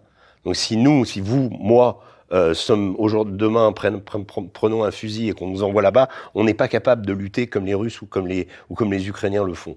On n'a pas cette consistance Ces gens-là sont des paysans, ces gens-là sont des mineurs, sont des gens qui sont habitués à la dure, qui euh, peuvent résister par des températures de moins 10 dans des trous à rats, euh, avec des rats, euh, voilà, et euh, qui sont capables de, de, de, de voilà d'encaisser ce genre d'intensité de, combat. Aujourd'hui, en France, on n'a plus cette, cette on l'avait en 14-18, c'était des paysans qu'on envoyait au front en 14-18. Les ouvriers faisaient, euh, faisaient les obus à l'arrière, faisaient la, la, la, la fabriquer l'armement. Euh, on a commencé à envoyer des, des, ouvriers quand il y avait plus de paysans, c'est-à-dire vers 1917 euh, à la fin. Mais, mais en réalité, donc voilà, la, nature des gens qui font la guerre là-bas n'est pas la même nature que les gens euh, que les Français d'aujourd'hui. On a oublié, nous, ce que c'est que la guerre. Donc je, il faut faire très attention à ça. Et pour revenir à cette expérience de jeunesse, je crois qu'il y a quelque chose de... Voilà, moi, il y a un pacifisme chez moi. Euh, euh, euh Pacifisme ne veut pas du tout dire défaitisme, parce que ça aussi... Euh, ah oui, attention, t'es muni quoi On se balance ça au visage, très facile, tout ça dans un fauteuil autour d'une table.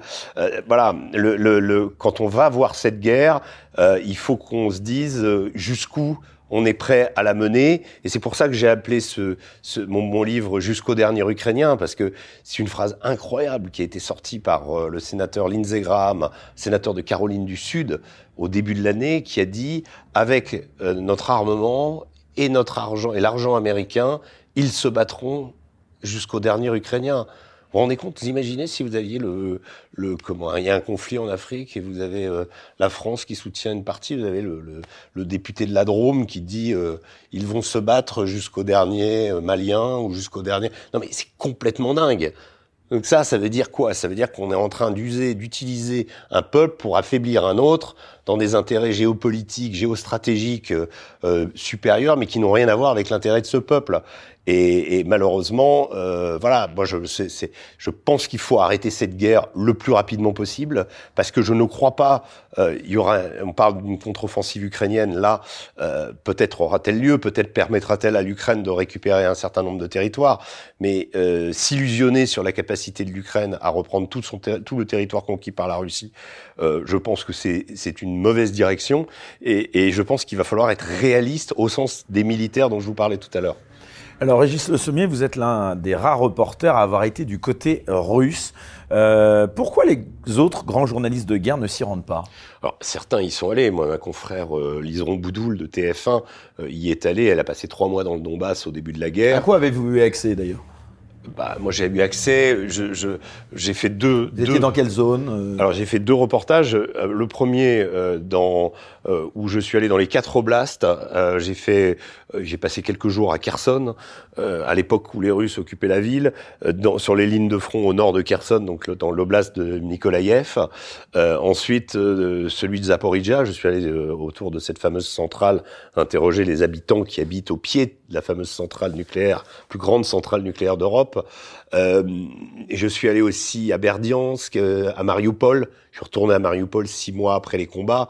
On a une préfiguration de ce que va être Bakhmut en fait. et là, vous étiez euh, complètement libre ou vous étiez contrôlé par les les, les, les, les, polices politiques ou les officiers non, russes alors, Oui, il y a toujours euh, évidemment euh, euh, des gens du FSB qui vont vous demander, vous vous vous poser des questions. Vous avez des checkpoints où ça va être compliqué, où il n'y a pas l'autorisation pour aller à tel endroit, donc il faut attendre. Par moment, les, la surveillance entre guillemets se relâche, c'est-à-dire qu'on on va, on va dans certains endroits. Euh, euh, il y a certains oblasts, euh, c'est en fait les, les, zones administratives où on doit, on doit, comment dire, prendre contact avec quelqu'un.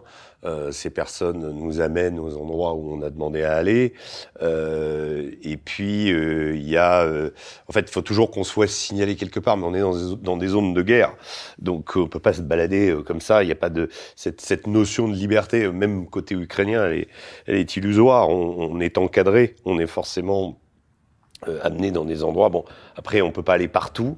Vous savez pourquoi je vous demande ça Non, non, mais si, ce qui est important, parce que euh, euh, mettez, euh, par exemple, euh, il y a une zone, la, la zone de, de Mélitopol, par exemple, Méthylopol, pardon, qui est au, au qui est dans l'oblast de, de, de Zaporizhia. Là, pour le coup, on était vraiment cornaqué par des types en armes. Il y en avait un qui se mettait à l'avant de la voiture avec son fusil tous les jours. Dès qu'on allait à la centrale, mais bon, la centrale c'est un endroit très euh, très comment touchy quoi. C'est un endroit très source de controverse. Donc et puis par moment après, quand ils nous ont laissé parler aux habitants, il y avait plus personne. Donc voilà. Donc parfois il y a énormément de contrôle. Et puis des moments où on pourrait penser qu'ils vont nous contrôler ou qu'ils vont écouter ce qu'on dit, en fait, on peut, on peut circuler ou poser des questions librement. Voilà, c'est toujours, euh, c'est toujours paradoxal, mais euh, pour euh, pour résumer, quand moi je préfère dans ces circonstances-là être avec une troupe, passer comme on a fait en, en janvier, où là on est sur un secteur, on vit avec les soldats, et puis on se fait accepter et il n'y a pas d'officier de presse, il n'y a pas de, en fait le, le, commandant, il a notre confiance, on gagne, on, on gagne la confiance et après c'est, on fait presque partie de ça. C'est alors justement, on gagne la confiance, on se fait accepter. J'en profite puisque là encore euh, dans cette émission vraiment, euh, on essaye de tordre le cou à, toutes les, les, rumeurs, ce qui se dit. Bon, je vais pas vous mentir, en vous recevant, beaucoup de gens m'ont dit et il y a beaucoup de gens qui vous accusent d'être pro-russe. Qu'est-ce que vous répondez à ces gens? Bah, écoutez, je vais répondre une simple chose. Euh, comme je vous l'ai dit tout à l'heure, j'ai passé, euh, je reviens de. Vous l'avez entendu ça, hein? Oui, j'ai entendu. Pas dans les médias français. J'ai même, répondu plusieurs fois, mais on, persiste à. D'abord, j'aimerais bien que quelqu'un me produise. Euh, un de mes écrits, un papier ou quelque chose, une déclaration où je ferais l'éloge de Vladimir Poutine, où je dirais oui, oui, je soutiens Vladimir Poutine d'une quelconque façon. Ça n'existe pas déjà. Euh, L'autre aspect, c'est que je trouve ça particulièrement intéressant. Comme je vous disais tout à l'heure, je reviens de 15 jours en Afghanistan. Vous n'êtes pas censé ignorer, l'Afghanistan est contrôlé par les talibans. Les talibans, je les pratique depuis plusieurs années. J'ai fait plusieurs reportages, notamment pour Paris Match, un documentaire pour Canal+, où j'ai passé du temps chez les talibans. Au moment où le documentaire est sorti, quasiment au moment où les talibans ont repris Kaboul, personne n'a dit Régis Le Sommier, porteur de l'idéologie des talibans. Pourtant, c'est des gens que je connais bien. J'ai passé du temps avec eux. Et là, je viens de passer 15 jours chez eux. Euh, ils m'ont montré les forces spéciales. Je suis parti avec euh, faire des, des comment euh, des opérations avec euh, leurs forces de police. On m'a pas dit t'es un djihadiste. Donc quel est le problème? Je vous signale que à une époque, c'était qui remonte un petit peu, j'étais correspondant aux États-Unis. en tant que correspondant aux États-Unis, j'ai j'ai comment j'ai interviewé deux présidents américains. On en a parlé un peu tout à l'heure avec George Bush. Je n'ai pas parlé de Barack Obama aussi. J'ai interviewé deux présidents. Je connais pas beaucoup de journalistes français qui ont interviewé deux présidents américains. J'ai fait également la biographie euh, de quelqu'un que je considère encore aujourd'hui comme un ami, qui est le général Petraeus, qui était le, le directeur de la CIA. Au moment où j'ai publié ma biographie, il m'a accueilli, on a fait des, des, des, des, grandes discussions sur sa carrière, sur la vie en général, à, euh, à l'anglais, au siège de la CIA. Euh, à l'époque, je me souviens, on me disait, oui, mais tu passes un peu trop de temps avec les Américains sur le terrain, il y avait la guerre en Irak, c'était logique. Donc on, on, me disait, oui, euh, en fait, on me traitait de pro-américain. Ensuite, j'ai interviewé Bachar el-Assad, on m'a dit, ah oui, ça y est, il est pro-Bachar. Et après, maintenant, on vient de dire je suis pro-russe. Non, euh, ce que je fais, c'est je fais mon métier. C'est un métier difficile. C'est un métier euh, qui demande de garder d'abord la tête froide euh, par rapport à toutes ces attaques. Mais c'est surtout un métier que ça vous touche ou pas? Mais ça, Ce qui me touche le plus, c'est pas, c'est d'aller faire ces sujets, de passer 15 jours sur le front de Bakhmut côté russe, et de se dire bon là on a échappé quand même à des trucs comme je vous, l'ai décrit tout à l'heure, euh, à des intensités, à des, des, hasards, à des choses où on aurait pu mourir. Et, de revenir chez soi. Et à une époque, quand on revenait, on était content, on avait fait le reportage, on revenait. Moi, je me souviens de revenir, je revenais d'Irak. Euh, j'avais dit. Puis vous revenez, on vous met sur un plateau avec BHL qui lui. Alors non, on, on, peut me mettre sur un plateau avec BHL. Et encore BHL, c'est pas celui que je critique le plus, même si euh, vous allez me dire que je lui ai reproché de ne pas avoir de gilet pare-balles et de casque. Non, au moins BHL, bon, il est dans une idéologie. Il est pas. On fait pas le même métier. Euh, lui est dans de la propagande. Il fait, il défend un camp. Euh, bon, mais au moins, il a un avantage, je dirais, par rapport aux généraux de plateau dont on parlait, c'est qu'au moins il va sur place au moins, alors il parle à des généraux. Euh, il va sur place, mais non, il va pas sur la ligne de front où il essaye d'approcher. Hein, bon, euh, oui, mais au moins il, est, il y va. Enfin, il, il, mouille la chemise dans le sens où, euh, pour le coup, voilà, cette belle chemise blanche, mais il va dans les endroits au moins, au moins, voilà. Donc, est-ce qu'il va dans les endroits vraiment risqués, pardon? Non, mais L'idée, c'est pas. euh, Après, c'est lui qui vit sa vie. Je, je, ne- je Non, mais il a l'influence, c'est pour ça que j'insiste. Non, un mais vous avez raison. VHL, vous, avez raison. Ça n'est pas qu'un Non, mais symbole. euh, il a de l'influence et le, le problème, moi je lui ai dit, euh, quand je l'avais rencontré à cette occasion, je lui ai dit, vous ne parlez pas aux, aux petites gens.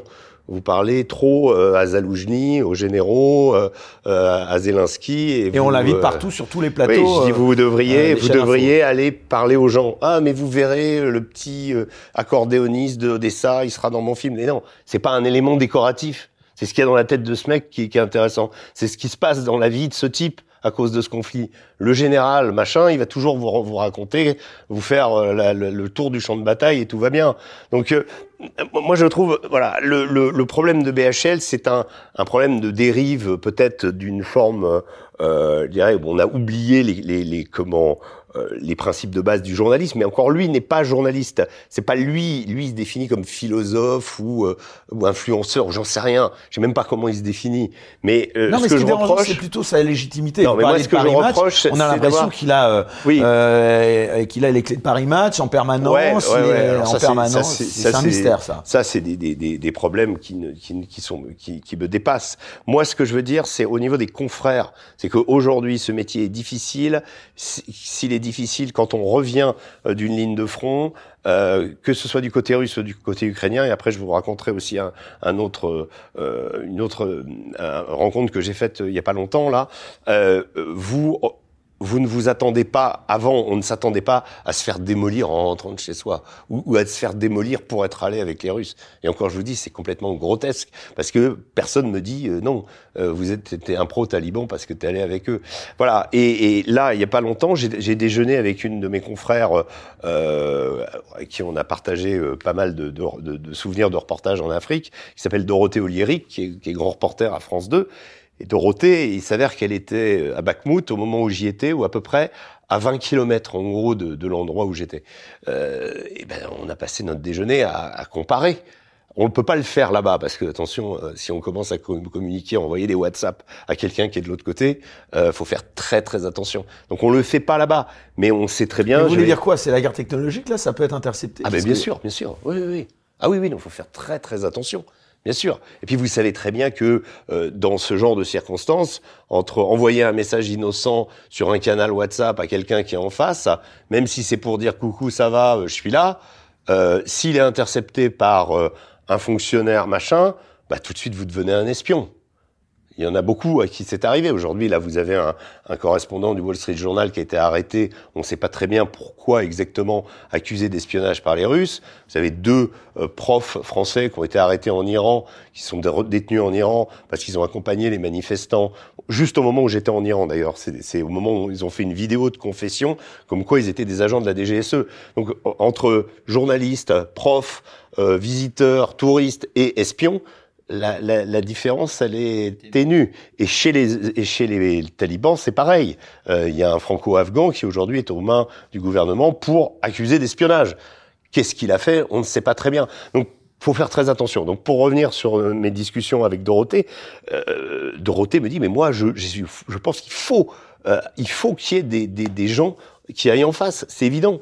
Il faut, euh, ne serait-ce que pour essayer de, de, de, de clarifier.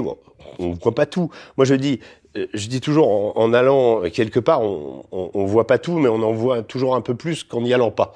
Euh, et c'est toujours ce principe qui me guide. Et, et j'ai 25 ans de reportage derrière moi. Et c'est pareil, quand vous me dites pro-russe, mais j'ai 54 ans. Vous croyez que je suis à t- attendre 54 ans pour me, me découvrir espion russe? Non, mais c'est grotesque. Euh, voilà. Et ça, on entend ça de la part de gens confortablement, excusez-moi, confortablement installés dans leur fauteuil, qui tweetent devant leur télé et qui ensuite, on a l'impression de faire la pluie et le beau temps et de dire qui est bien, qui est pas bien. Et ce qui est insupportable dans la situation d'aujourd'hui, c'est de faire ces métiers difficiles dans lesquels effectivement on risque nos vies et de revenir à domicile et de se faire flinguer. Ça, c'est insupportable. Oui. Quelles sont euh, les différences entre euh, votre visite auprès des Ukrainiens et celle auprès des Russes? Bah, c'était pas la même époque de la guerre. Euh, c'était, moi, j'accompagnais chez les Ukrainiens. Alors, je consacre une large partie de mon livre à cette. C'était une aventure euh, assez euh, étonnante qui m'a rappelé. Enfin, moi j'ai pas enfin j'ai lu dans les euh, euh, dans les dans les livres comment Martha Gellhorn la guerre d'Espagne Barcelone 1936 George Orwell l'hommage à la Catalogne. C'est des livres qui m'ont qui ont été qui m'ont marqué parce que c'est des livres où des intellectuels à l'époque, ce qu'ils font moins aujourd'hui, je l'ai d'ailleurs dit à Raphaël Enthoven, rappelé sur un, plateau que au lieu de faire des tweets euh, dithyrambiques en disant qu'il fallait aider l'Ukraine, il ferait bien de faire comme euh, Martha Gellhorn ou euh, comment il s'appelle George Orwell ou Hemingway, d'aller sur place que les intellectuels à l'époque avaient un peu plus de panache que ceux d'aujourd'hui. Au moins, s'ils avaient des convictions, ils allaient sur place. Donc, euh, parenthèse. Mais ce que je veux dire, c'est que euh, le côté ukrainien ressemblait un petit peu à cette guerre d'Espagne. C'est-à-dire, j'accompagnais des volontaires français. Un peu pensé, pardon, à Claude Maluret, vous savez aussi, ce sénateur qui, qui est à la tribune du Sénat. Euh, oui, lui, il est assez. il est assez exceptionnel, lui, bah, bah, qu'il aille sur le front. oui, non, mais c'est ça. On a envie de dire, si vous euh, vous avez une telle, un tel, euh, voilà, si vous pensez que vous êtes dans un combat juste, poussez jusqu'au bout et, et, soyez logique avec vous-même. Bon. Euh, ils le font pas, ils préfèrent euh, comment tweeter, c'est la nouvelle arme, mais en tout cas c'est pas ça qui va faire gagner la guerre. Ce que je veux dire, c'est que pour revenir sur le côté ukrainien, j'ai accompagné un, une sorte de, on va dire, militant d'extrême gauche euh, de l'ouest de la France, quelqu'un qui avait été un peu zadiste, un peu, euh, euh, qui avait trouvé un combat, et c'est là où le, leur profil était intéressant. Il y avait un, un ancien chasseur alpin, un militaire aussi, et puis un type qui était dans la Sécu, et ils, cherchaient, je les ai accompagnés dans leur, leur quête de d'un engagement dans l'armée ukrainienne. Et, et, ce qui était intéressant, c'est que le, le, militaire et, on va dire, le militant d'extrême gauche s'étaient déjà rencontrés au Rojava. Ils avaient combattu euh, euh, ensemble Daesh avec les Kurdes. Donc ils avaient déjà une expérience militaire et euh, donc l'idée d'une espèce d'international des causes comme ça, de gens qui, qui acceptaient de, de, verser leur sang pour des causes qu'ils estimaient justes. Et c'est ça qui m'a intéressé chez eux. Et j'ai trouvé qu'en Ukraine, il y avait cette, cette cette idée de le monde vient euh, comme au chevet de l'Espagne en 36 euh, face à cette agression, face à Guernica, face aux, avions allemands euh, euh et euh, à, à, l'armée franquiste, aider un pays agressé. Et, et là, j'ai trouvé ça, voilà, c'était c'était cette, cette époque-là. Ça voulait pas dire que, pour revenir sur le contrôle, on pouvait aller partout. c'était, mais l'Ukraine, tout ça se mettait en place, donc il y avait un petit côté euh, euh, vraiment une aventure, quoi. Côté russe aussi, mais l'aventure, elle est euh, comment dire On est plus dans le cadre d'une armée, on est plus dans le cadre d'affrontements classiques. Là, bah, c'était la fleur au fusil, quoi. Ils partaient, alors ils sont pas morts, Dieu, Dieu les en garde. ils sont toujours en combat. Il y en a un qui est rentré. Et voilà. Et ce que j'ai vu de l'Ukraine, je l'ai vu à, à, travers eux, mais on a vécu quand même des moments c'était c'était c'était intéressant. Je suis reparti avec un dans un bus euh, euh de réfugiés. Donc j'ai passé 15 heures avec des réfugiés, traverser la frontière jusqu'à la Pologne, Cracovie, avec des femmes, des enfants, en se disant ces femmes, ces enfants, euh, ces vieillards quittent euh, leur endroit, ils le reverront peut-être jamais. Leur mari est à la guerre. voilà, c'était il y avait quand même une solennité dans cette dans ces moments quand même. C'était très fort, quoi. Voilà. Alors justement, ce livre événement, hein, donc pour ceux qui nous rejoindraient euh, en, cours d'émission, hein, j'encourage vraiment euh, donc euh, nos spectateurs à, donc se le procurer. votre livre, il commence en mettant immédiatement les pieds dans le plat, en, amenant à prendre un peu de recul justement sur ce conflit. C'est assez remarquable parce que à partir finalement d'une expérience de terrain, Régis Le Sommier, vous nous faites prendre beaucoup de hauteur. Hein. Vous nous décrivez notamment votre rencontre avec Grinch, qui se révèle être un instructeur américain. Est-ce que vous pouvez nous en dire un peu plus sur oui. Euh, ce, qui, ce qui est, vous savez, il y a des moments, euh, ça a dû déjà vous arriver, où euh, vous poussez une porte, il y a une réunion, vous n'êtes pas convié à la réunion et vous entendez un truc, vous dites ouh là là, et là vous refermez la porte et vous repartez parce que en fait, il n'aurait pas fallu que vous soyez dans cette réunion. Euh, bah, c'est exactement ce qui m'est arrivé en Ukraine. Euh, la rencontre avec cet instructeur américain et les propos de cet instructeur américain, et moi connaissant intimement l'armée américaine pour l'avoir euh, fréquentée, pour l'avoir accompagnée sur le terrain en Et Irak. ça dit quoi en justement du rôle des Américains dans ce Bah, conflit? C'est-à-dire que je suis tombé sur quelqu'un qui nous a expliqué, pensant que moi et mon photographe, comme les volontaires qui étaient autour, étions des volontaires français qui cherchions à euh, s'engager dans la- à nous engager dans l'armée américaine, dans l'armée ukrainienne, pardon. Euh, eh bien, pensant, imaginant ça, Joli il- lapsus, on va vous suspecter d'être un espion américain maintenant. Oui, oui, on, a- on peut tout dire. Mais euh, pensant ça, euh, ce, ce personnage nous a dit ici, c'est moi qui commande. Ici, c'est moi qui décide qui euh, vient dans la Légion des volontaires, dans la Légion ukrainienne. Je suis là pour sélectionner euh, les candidats. Euh, Est-ce que vous avez des, des expériences euh, au combat? Avez-vous, savez-vous manier des armes? Quel est votre Enfin, il a commencé à nous poser des questions, un véritable interrogatoire. Et à ce moment-là, ou peu après, je lui ai dit, nous sommes journalistes. Et là, le ton a changé du tout au tout. Vous n'avez rien à faire là. Le type a quand même été travaillé par sa conscience parce que c'est un Américain. Il sait que les journalistes, ça parle et que les journalistes, quelque part, en étant Américain, pour un Américain, un journaliste, c'est nécessaire. Quand même cette euh, fantastique euh, euh, contre-pouvoir qu'est la presse aux États-Unis et ce respect quelque part euh, pour euh, l'exercice euh, du journalisme. Donc il est venu après, il a Du essayé. vrai de- journalisme. hein. oui, non mais mais oui oui mais Pas trop mais, mais, mais vous regarderez euh, mais, mais mais vous regarderez dans dans les limites dans ce conflit viennent des des éditos ou plutôt des des, des travaux de terrain qu'on peut trouver dans le Washington Post ou dans euh, euh, ou dans le New York Times les problèmes de ravitaillement en munitions de l'armée ukrainienne sont venus d'un enfin la révélation de ces problèmes est venue d'un article du New York Times euh, très fouillis très fouillé qui a expliqué donc euh, donc c'est pas venu de la presse française, hein, c'est pas venu du Monde, euh, euh, qui lui par contre est toujours à bêler avec les plus euh, euh, les plus radicaux pro-ukrainiens, etc., qui sont interviewés comme si c'était des scoops. Le Monde est allé interviewer récemment le, le chef du SBU, bon, le, le service de renseignement ukrainien, qui, qui a dit au Monde que l'Ukraine allait gagner la guerre. Peut-être difficile d'imaginer le chef du renseignement Dire ukrainien le dire contraire. le contraire. Donc voilà, c'est- présenté comme des exclusivités. Tout ça, c'est de la propagande. Et par contre, dès qu'on va parler à un type et tendre un micro en face, on fait de la propagande parce qu'on est avec les Russes. Donc c'est ça, euh, ce que le, le, le, le deux poids deux mesures qu'on peut trouver. Mais dans la presse anglo-saxonne, il y a quand même ce mérite de des faits qui, même si euh, oui, on soutient l'Ukraine, ah, si ça va pas, on va quand même le dire. Voilà. Et euh, in fine, bah, on arrive quand même à avoir une vision à peu près correcte de la situation. Et alors justement, en parlant de soutien, au-delà du soutien financier monumental, hein, on le rappelle, apporté par les Américains, quel est, selon vous, Régis Sommier, ce serait intéressant de vous entendre Je crois qu'on est après. la nature du soutien apporté par les Américains parce Oui, que- on est, à peu, on est plus à plus de. Quand j'ai écrit le livre, on devait être à 50 milliards. Là, on a, on a presque doublé, je pense. Bah, le soutien, il est euh, incarné dans, dans ce titre du avec notre argent et avec nos armes. Ils, euh, voilà, ils iront jusqu'au, ils se combat, ils combattront jusqu'au dernier Ukrainien.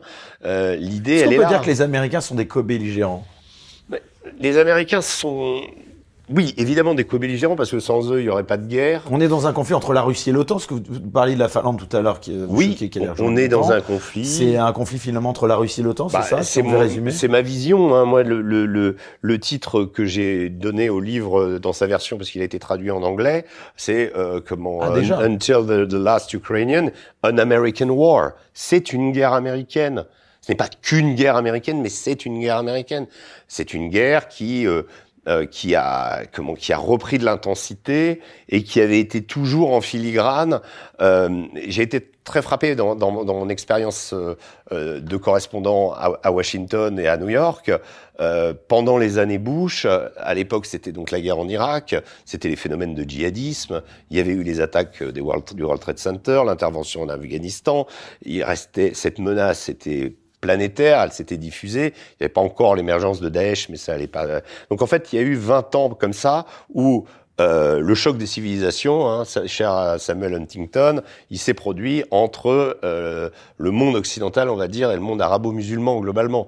Il y a eu ce, ce, cette, ce, ce, ce mano à mano, mais qui en réalité, et je m'en rendais très bien compte quand j'allais à Washington, pas, pas un hasard si j'ai cité euh, ce sénateur Lindsey Graham, parce qu'à l'époque il faisait équipe avec John McCain, et c'était les plus interventionnistes. Si on avait laissé euh, Graham et McCain décider euh, de, de, de, la politique étrangère des États-Unis, je peux vous dire qu'on en serait à des millions de morts. Voilà, parce que ça a toujours été des interventionnistes. Ils ont critiqué Obama parce qu'Obama n'est pas intervenu en Syrie. Il fallait toujours aller plus loin. À chaque fois qu'il y avait un truc, il fallait renvoyer des armes, soutenir, etc., etc. Bon, j'aimerais bien d'ailleurs connaître les relations intimes, qui, à mon, à mon sens, entre Lindsey Graham et le complexe militaro-industriel. Ça doit pas être joli, joli. Il y a peut-être des enquêtes aussi à faire pour ces, ces, ces gens qui poussent et qui poussent. Et puis, il y a une seule chose qu'il faut constater. Les États-Unis, le budget, quand on parle du déclin des États-Unis, on en parle souvent, disant oui, ils sont isolationnistes, sous Trump, sous Obama, etc. Mais en réalité, les États-Unis, depuis, nous, on a parlé, on parle du budget de la défense. On est en train de présenter le, le, le, nouveau projet avec une augmentation de 400, milli 400 milliards là euh, sur euh, plusieurs années. Mais enfin, bref, significative. Et c'est la première fois depuis 40 ans que le budget de la défense française augmente. Le budget euh, américain, il est aujourd'hui à 858 milliards de dollars. Et tous les ans, là, il a, pris 10%. Tous les ans, il augmente au moins de 10%. Euh, quand il y avait cette période djihadiste, c'est-à-dire entre, en gros, la chute des Twin Towers, la chute des talibans et le retour des talibans au pouvoir, c'est 20 ans quand il y a eu ces 20 ans, vous croyez que cette augmentation, parce qu'on est passé en 20 ans, je pense, de à peu près 400 euh, ou 500 milliards à 858 euh, milliards, euh, c'est l'équivalent des 20 nations qui suivent et c'est trois fois l'équivalent du budget militaire de la Chine. Donc c'est évidemment l'Amérique qui a les armes, qui a l'armement, qui a la haute technologie, qui a tout. Vous croyez qu'ils ont fait ça dans le but simplement euh, d'éliminer des types dans le désert euh, qui, euh, en effet, faisaient des attentats. Mais vous croyez que c'est pour financer des drones pour éliminer ces types-là? Non. Ils l'ont fait, mais ils l'ont fait avec dans l'idée et je, je, reviens à Lindsey Graham et aussi aux généraux américains que j'ai interviewés. Là aussi, euh, euh, pour un pro-russe, c'est quand même pas mal d'avoir interviewé McChrystal, McRaven, euh, Petraeus, Caldwell, enfin tous les grands euh, officiers américains qui ont conduit la guerre en Irak et en Afghanistan. Euh, je les ai interviewés. Vous avez accès à tous ces gens-là, d'ailleurs? Ah bah, Paris Match, ça m'a beaucoup aidé parce que c'était une belle carte de visite. Et puis, oui, cette prédisposition. Et puis, j'accompagnais les troupes. J'étais une sorte de, voilà, ils, ils, me connaissaient parce que j'allais souvent donc au fil des années, vous avez noué comme ça des liens. Oui, oui. Et euh, par exemple, c'est Petreus qui m'a qui m'a permis d'avoir McRaven, qui était l'homme qui a organisé le, le raid d'Abbottabad contre Ben Laden, euh, Navy Seals, donc euh, Team Six, donc les l'élite de l'élite des, des, des, forces spéciales américaines. Donc c'était c'était passionnant de de, de de, de parler à ces gens-là. Mais ces gens-là, vous voyez-vous, euh, incarnent aussi euh, cet esprit c'était pas simplement, on sentait chez eux que euh, Ben Laden, la mouvance djihadiste, les bad guys comme on, les appelle de façon euh, euh, un petit peu, comment dire, populaire aux États-Unis, kill the bad guys, we're going to Iraq to kill the bad, bad guys. En fait, en réalité, on sentait bien que c'était pas un ennemi à leur hauteur. On sentait bien que derrière se cachait dans, avec eux l'idée d'en revenir au grand mano à mano avec les Russes. C'est-à-dire que les Russes, euh, c'était, on avait mis ça un peu sous le couvercle, mais la guerre froide, elle n'était pas finie. Euh, les Russes, eux, je pense, ont, à l'époque de Mikhail Gorbatchev, ont tendu euh, avec honnêteté la main aux États-Unis en disant bon voilà, l'URSS c'est fini, essayons de nous entendre sur un nouveau pacte de sécurité. Les Américains l'ont refusé. Ils avaient l'occasion de changer le monde à ce moment-là, comme ils l'ont eu en 1945 où ils ont euh, créé l'OTAN euh, avec d'autres pays occidentaux, mais euh, l'OTAN a permis que Staline n'envahisse pas l'Europe de l'Ouest. L'OTAN a joué son rôle et les États-Unis ont, ont, ont, gardé le monde libre. Faut, faut le reconnaître. Mais là, ils ont manqué le coche, comme ils avaient manqué le coche en 1918. Ils se retrouvent avec euh, euh, la plus le plus grand stock d'or au monde, plus première puissance. toutes les autres, l'Allemagne, la France, l'Angleterre sont sont écrabouillées. Euh, et, là, il manque le coup, il manque le peut-être un d'un président d'envergure. Peut-être que le président Wilson a été trop idéaliste et pas assez, et, n'a pas vu que les traités de Versailles, de Sèvres, etc., humiliaient l'Allemagne, et que donc 20 ans plus tard, on est reparti euh, dans une guerre mondiale abominable à nouveau. Euh, donc ils avaient l'occasion, ils l'ont pas fait. Mais je pense que pendant cet interlude, je vais appeler ça un interlude, la parenthèse djihadiste, euh, eh bien, il y a toujours eu des courants à Washington, comme il y a toujours eu des courants à Moscou, faut pas l'oublier, euh, avec dans l'idée que derrière, euh, on allait se remettre, on allait se refoutre sur la gueule pour parler vulgairement à un moment. Et c'est un peu ce qui s'est passé parce que la première phrase que dit Graham avant de parler des Ukrainiens jusqu'aux derniers Ukrainiens, il dit la trajectoire qu'on a prise est idéale. Voilà, pour nous. C'est-à-dire que avec notre argent, avec nos armes, ils se battront jusqu'au dernier Ukrainien. Et vous qui êtes un homme de médias, Régis Le Semi, il y a quelque chose que je ne comprends pas, j'aimerais bien que vous m'expliquiez. Quelle est selon vous la raison pour laquelle il est si compliqué de parler dans les médias traditionnels du rôle supposé ou avéré des Américains dans ce conflit. Pourquoi c'est si bah, compliqué? Pourquoi est-ce que ça l'est moins euh, qu'à l'époque Voilà, ça l'est moins qu'à l'époque où pour le Figaro magazine j'ai raconté cette anecdote où tout à coup, évidemment, euh, bah, les pro-russes se sont emparés du truc en disant regardez, Régis Le Sommier, lui, il a vu machin. bon, je me suis dit oui, c'est logique, mais enfin, si le type il avait été euh, comment serbo-croate ah ou ah ou turc ou je sais quoi, j'aurais je l'aurais dit.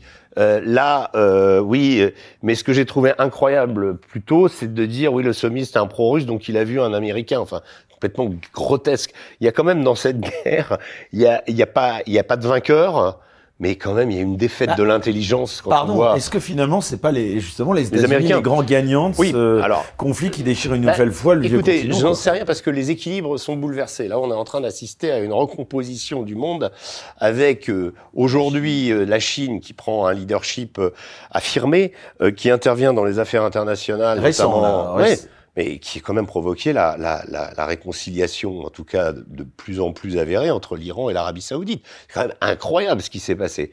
Et il y a la question des devises qui est en train de, de, de, de monter en puissance, euh, avec euh, un abandon du dollar pour euh, pour l'utilisation du yuan dans les dans les dans les échanges énergétiques. Donc là, il y a un vrai risque sur le dollar et le Brésil est passé aussi dans leur camp. Donc on est dans, dans, une, dans une chose où, euh, oui, euh, l'Amérique va gagner sans doute en vente d'armes, etc., sans doute en influence, et euh, bon, elle a vassalisé l'Europe, c'est ce qui s'est passé. Euh, ne faisons pas croire que cela van der Leyen représente un leadership européen. C'est quelqu'un, d'ailleurs, elle, elle, elle, elle, elle préempte la, la, direction, la prochaine, le prochain changement, elle préempte la direction de l'OTAN. Euh, pour quelqu'un qui, euh, qui a des, des comment un cœur euh, un cœur qui bat pour l'Europe excusez-moi là on passe on passe carrément du côté américain bon voilà tout ça est évident est évidemment un grand bouleversement et dans lequel malheureusement cette position particulière qu'on aimerait que la France rejoue est de plus en plus difficile à jouer. Régis Le Sommier, pourquoi la Russie constitue encore une menace pour les États-Unis aujourd'hui? Bah, la Russie, euh, elle constitue une menace euh, plus importante. Enfin, là, euh, maintenant, on, voit qu'elle est quand même amoindrie par ce conflit. Elle a quand même, elle y a quand même laissé des plumes. Elle a décidé de rentrer en guerre. elle est accusée par une partie du monde, pas tout le monde, contrairement à ce qu'on a vendu un peu au début. Parce qu'on sent bien qu'il y a beaucoup de gens qui ont été réticents à condamner l'invasion russe de l'Ukraine. Mais la Russie, elle sait, comment dire militairement, on a compris qu'elle était forte, mais pas aussi forte que ça. Donc elle, a un peu, elle a un peu gaspillé une forme de, de, euh, de, de, de, crainte supplémentaire qu'elle pouvait engendrer. Elle a des armes euh, ultra performantes, elle est capable de, de, de, tenir la dragée haute aux États-Unis sur certains programmes, notamment les armes hypersoniques, euh, et euh, sur lesquelles elle a même de l'avance. donc oui, alors elle représente un danger beaucoup plus que... et puis elle a la bombe nucléaire. Elle a la bombe nucléaire, elle a 3500 têtes, je crois que c'est 4005, mais il n'y en a que 3500, mais même 3500, ça en, ça en fait la première puissance en termes du nombre d'ogives nucléaires au monde. Euh, donc euh, oui, elle représente un danger. Euh, et c'est une sphère dans laquelle, en effet, les États-Unis ont des ambitions depuis depuis assez longtemps.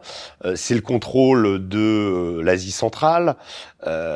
c'est tout avant les États-Unis, c'était l'Empire britannique qui, à l'époque du fameux grand jeu, euh, comment euh, euh, contre la Russie. L'Empire britannique essayant de conserver ses routes de la, les routes de la soie ou, ou ses, ses, ses comptoirs dans les Indes et ses routes du commerce. Euh, la, la, Russie, elle, essayant de trouver un débouché vers l'océan Indien. Donc il y a toujours eu un clash entre, on va dire, l'Occident et la Russie dans, dans cette zone-là. pourquoi la l'Amérique euh, euh, considère-t-elle la Russie comme un danger? Parce que la Russie a, a relevé la tête au niveau international à travers la, à la faveur de la guerre en Syrie, euh, de l'intervention qu'elle y a opérée en septembre 2015. Ben, la Russie a réussi à, à, retourner la table au Moyen-Orient et à prendre un leadership conséquent qui ensuite s'est déplacé vers la Libye, puis vers l'Afrique, où euh, elle arrive à influencer euh, les politiques africaines et à damer le pion de la France grâce à Wagner notamment, à sa SMP Wagner et à des intérêts euh, euh, politico-militaires qu'elle s'est développée. Il y a 14 pays d'Afrique qui ont renoué dans les 20 dernières années des, euh, des traités d'alliance avec la Russie. donc elle a réactivé aussi l'héritage de la décolonisation, c'est-à-dire à l'époque la Russie a énormément participé à l'indépendance du Mali, à l'indépendance du Burkina, qui à l'époque s'appelait la Haute-Volta et qui a changé de nom d'ailleurs, donc qui est devenu une république euh, communiste. Et en fait, tous ces pays d'Afrique euh, sont passés, étaient passés à l'époque dans la, sphère soviétique. Aujourd'hui, les, les, Russes ont réactivé euh, ces anciennes alliances. Donc, la Russie est devenue une menace et une menace, je dirais, euh, euh, secondaire par rapport à la grande menace euh, supplémentaire qui est la, plus grande, qui est la Chine. C'est qui l'ennemi principal des bah, États-Unis? C'est évident que c'est la Chine. Je pense que la, la Chine, c'est l'Amérique, c'est comment s'est réveillée au sujet de la Chine pour deux deux éléments principaux.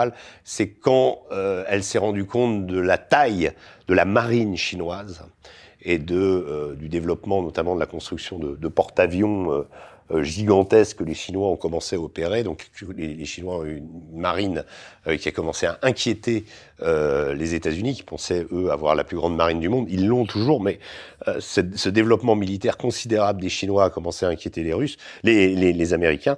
Mais surtout, ça a été c'est Trump qui a, qui a, tiré la sonnette d'alarme sur la question des brevets, sur la question euh, des pratiques tarifaires, sur la question euh, des échanges commerciaux, où la Chine pratiquait, euh, avait euh, comment un commerce hyper à son avantage. Alors, je suis pas spécialiste euh, d'économie, mais en tout cas, le premier à avoir tiré la sonnette d'alarme, ça a été Donald Trump, hein.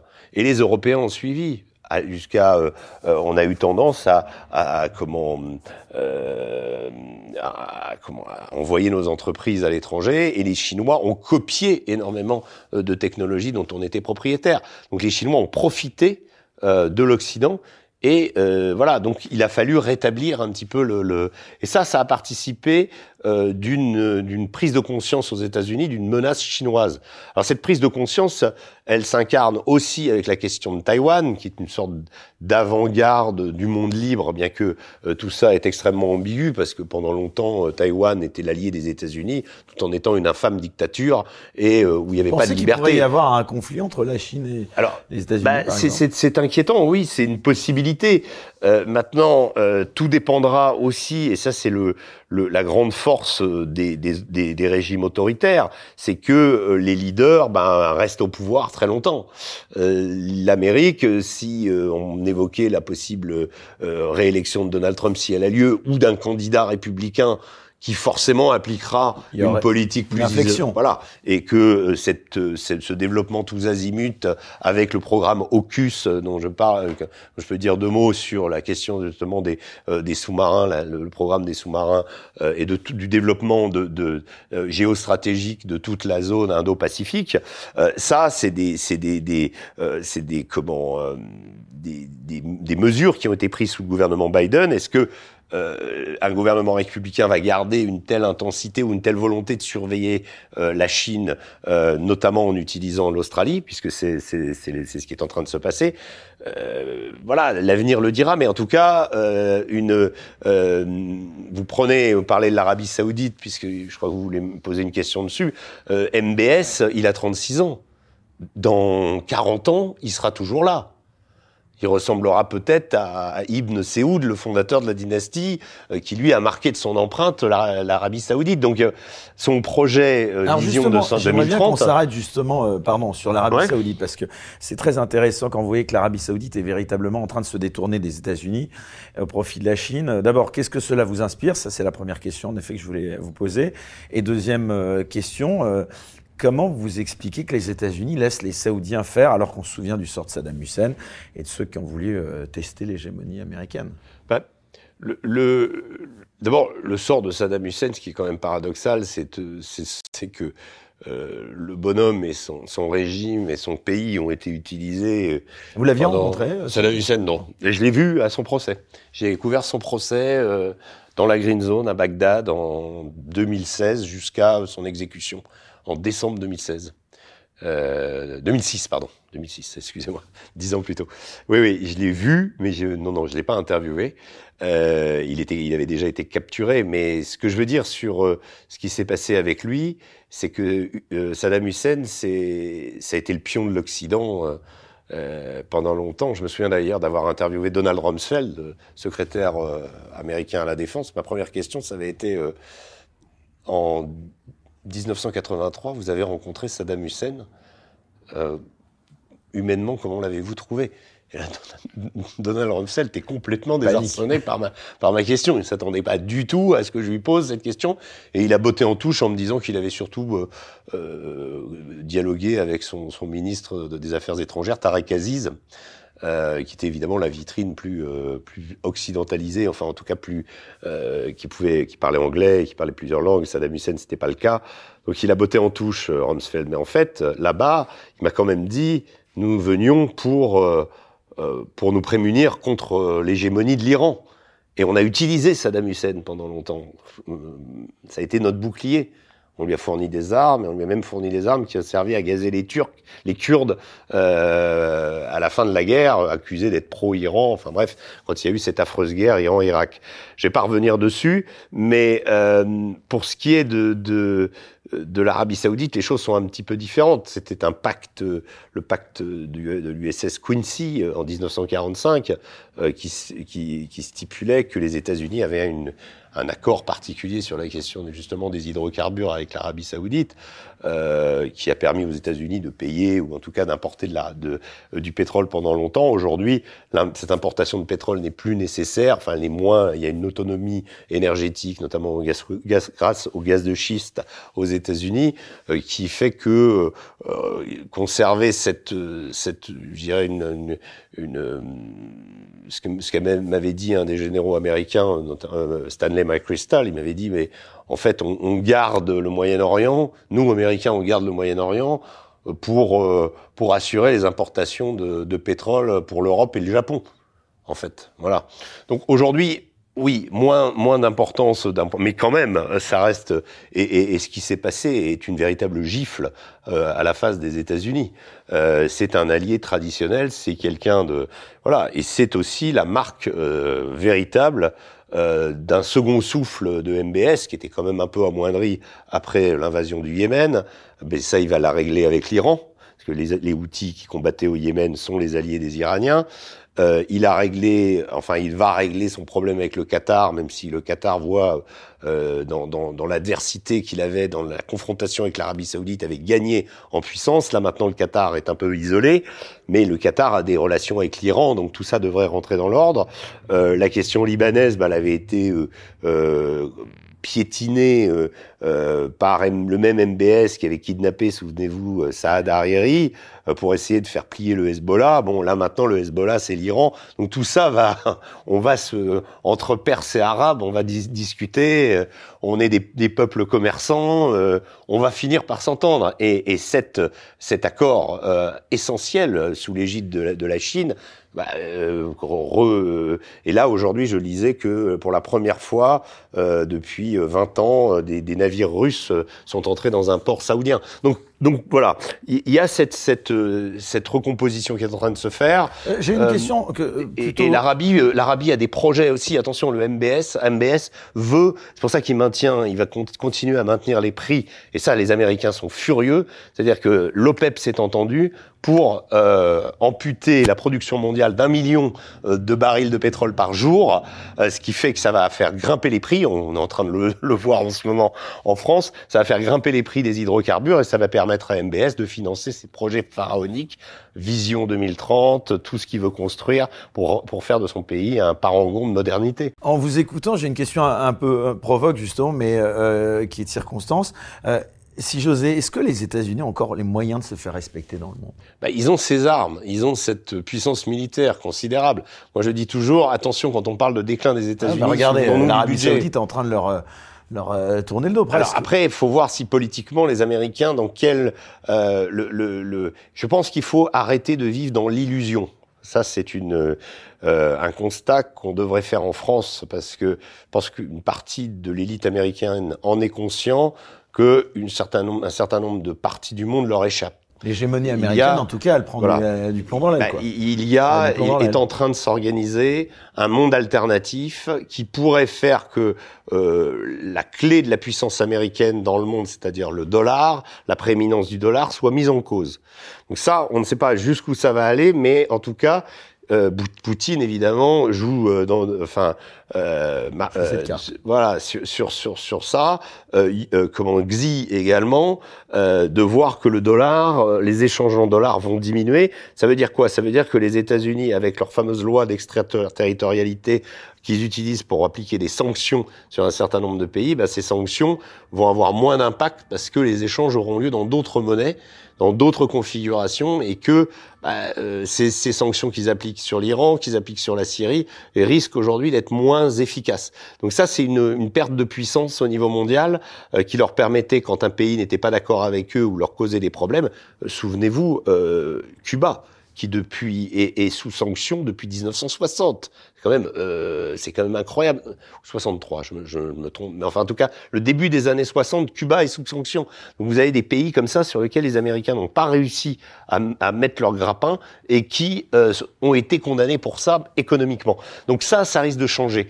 Euh, voilà. Après, est-ce que l'Amérique va accepter euh, ce monde multipolaire euh, que semble professer tout, euh, voilà, et ce recul de facto, et ça c'est une, un, un constat qu'on ne peut que faire. Je trouve assez naïf cette idée de euh, quand, quand, je vois euh, euh, Joe Biden faire des sommets pour la démocratie. D'ailleurs, j'avais fait un petit tweet en disant les, Afghans ont été invités au sommet pour la démocratie. Quand on voit ce que les États-Unis ont laissé parfois dans des pays où ils étaient censés amener la démocratie et la liberté, hein, c'était le, le leitmotiv, l'Irak, la Libye. là, on était censé. Bon, qu'est-ce qui reste? Des, des miliciens en armes et des marchés aux esclaves en Libye en ce moment. Hein. Donc voilà. Est-ce que finalement Kadhafi c'était peut-être pas si mal que ça finalement, quand on voit ce qu'on en a fait? Bon, aujourd'hui on continue à mettre dans l'équation cette idée que le monde occidental apporte la démocratie, la liberté, etc. Mais en réalité, cette démocratie et cette liberté, quand on voit qui sont ceux qui réorganisent cet autre monde, bah, ce sont tous des autocrates, hein, de Erdogan à MBS, en passant par Bachar el-Assad, qui reprend des couleurs tout d'un coup dans cette configuration. Euh, Khamenei, euh, comment Poutine, Xi, tous ces gens-là ne sont pas euh, à la pointe des avancées démocratiques dans le monde. Pour voir la suite de l'émission, sans aucune censure, merci de vous abonner à la chaîne Les Incorrectibles Plus sur Utréon depuis le lien en description sous cette vidéo.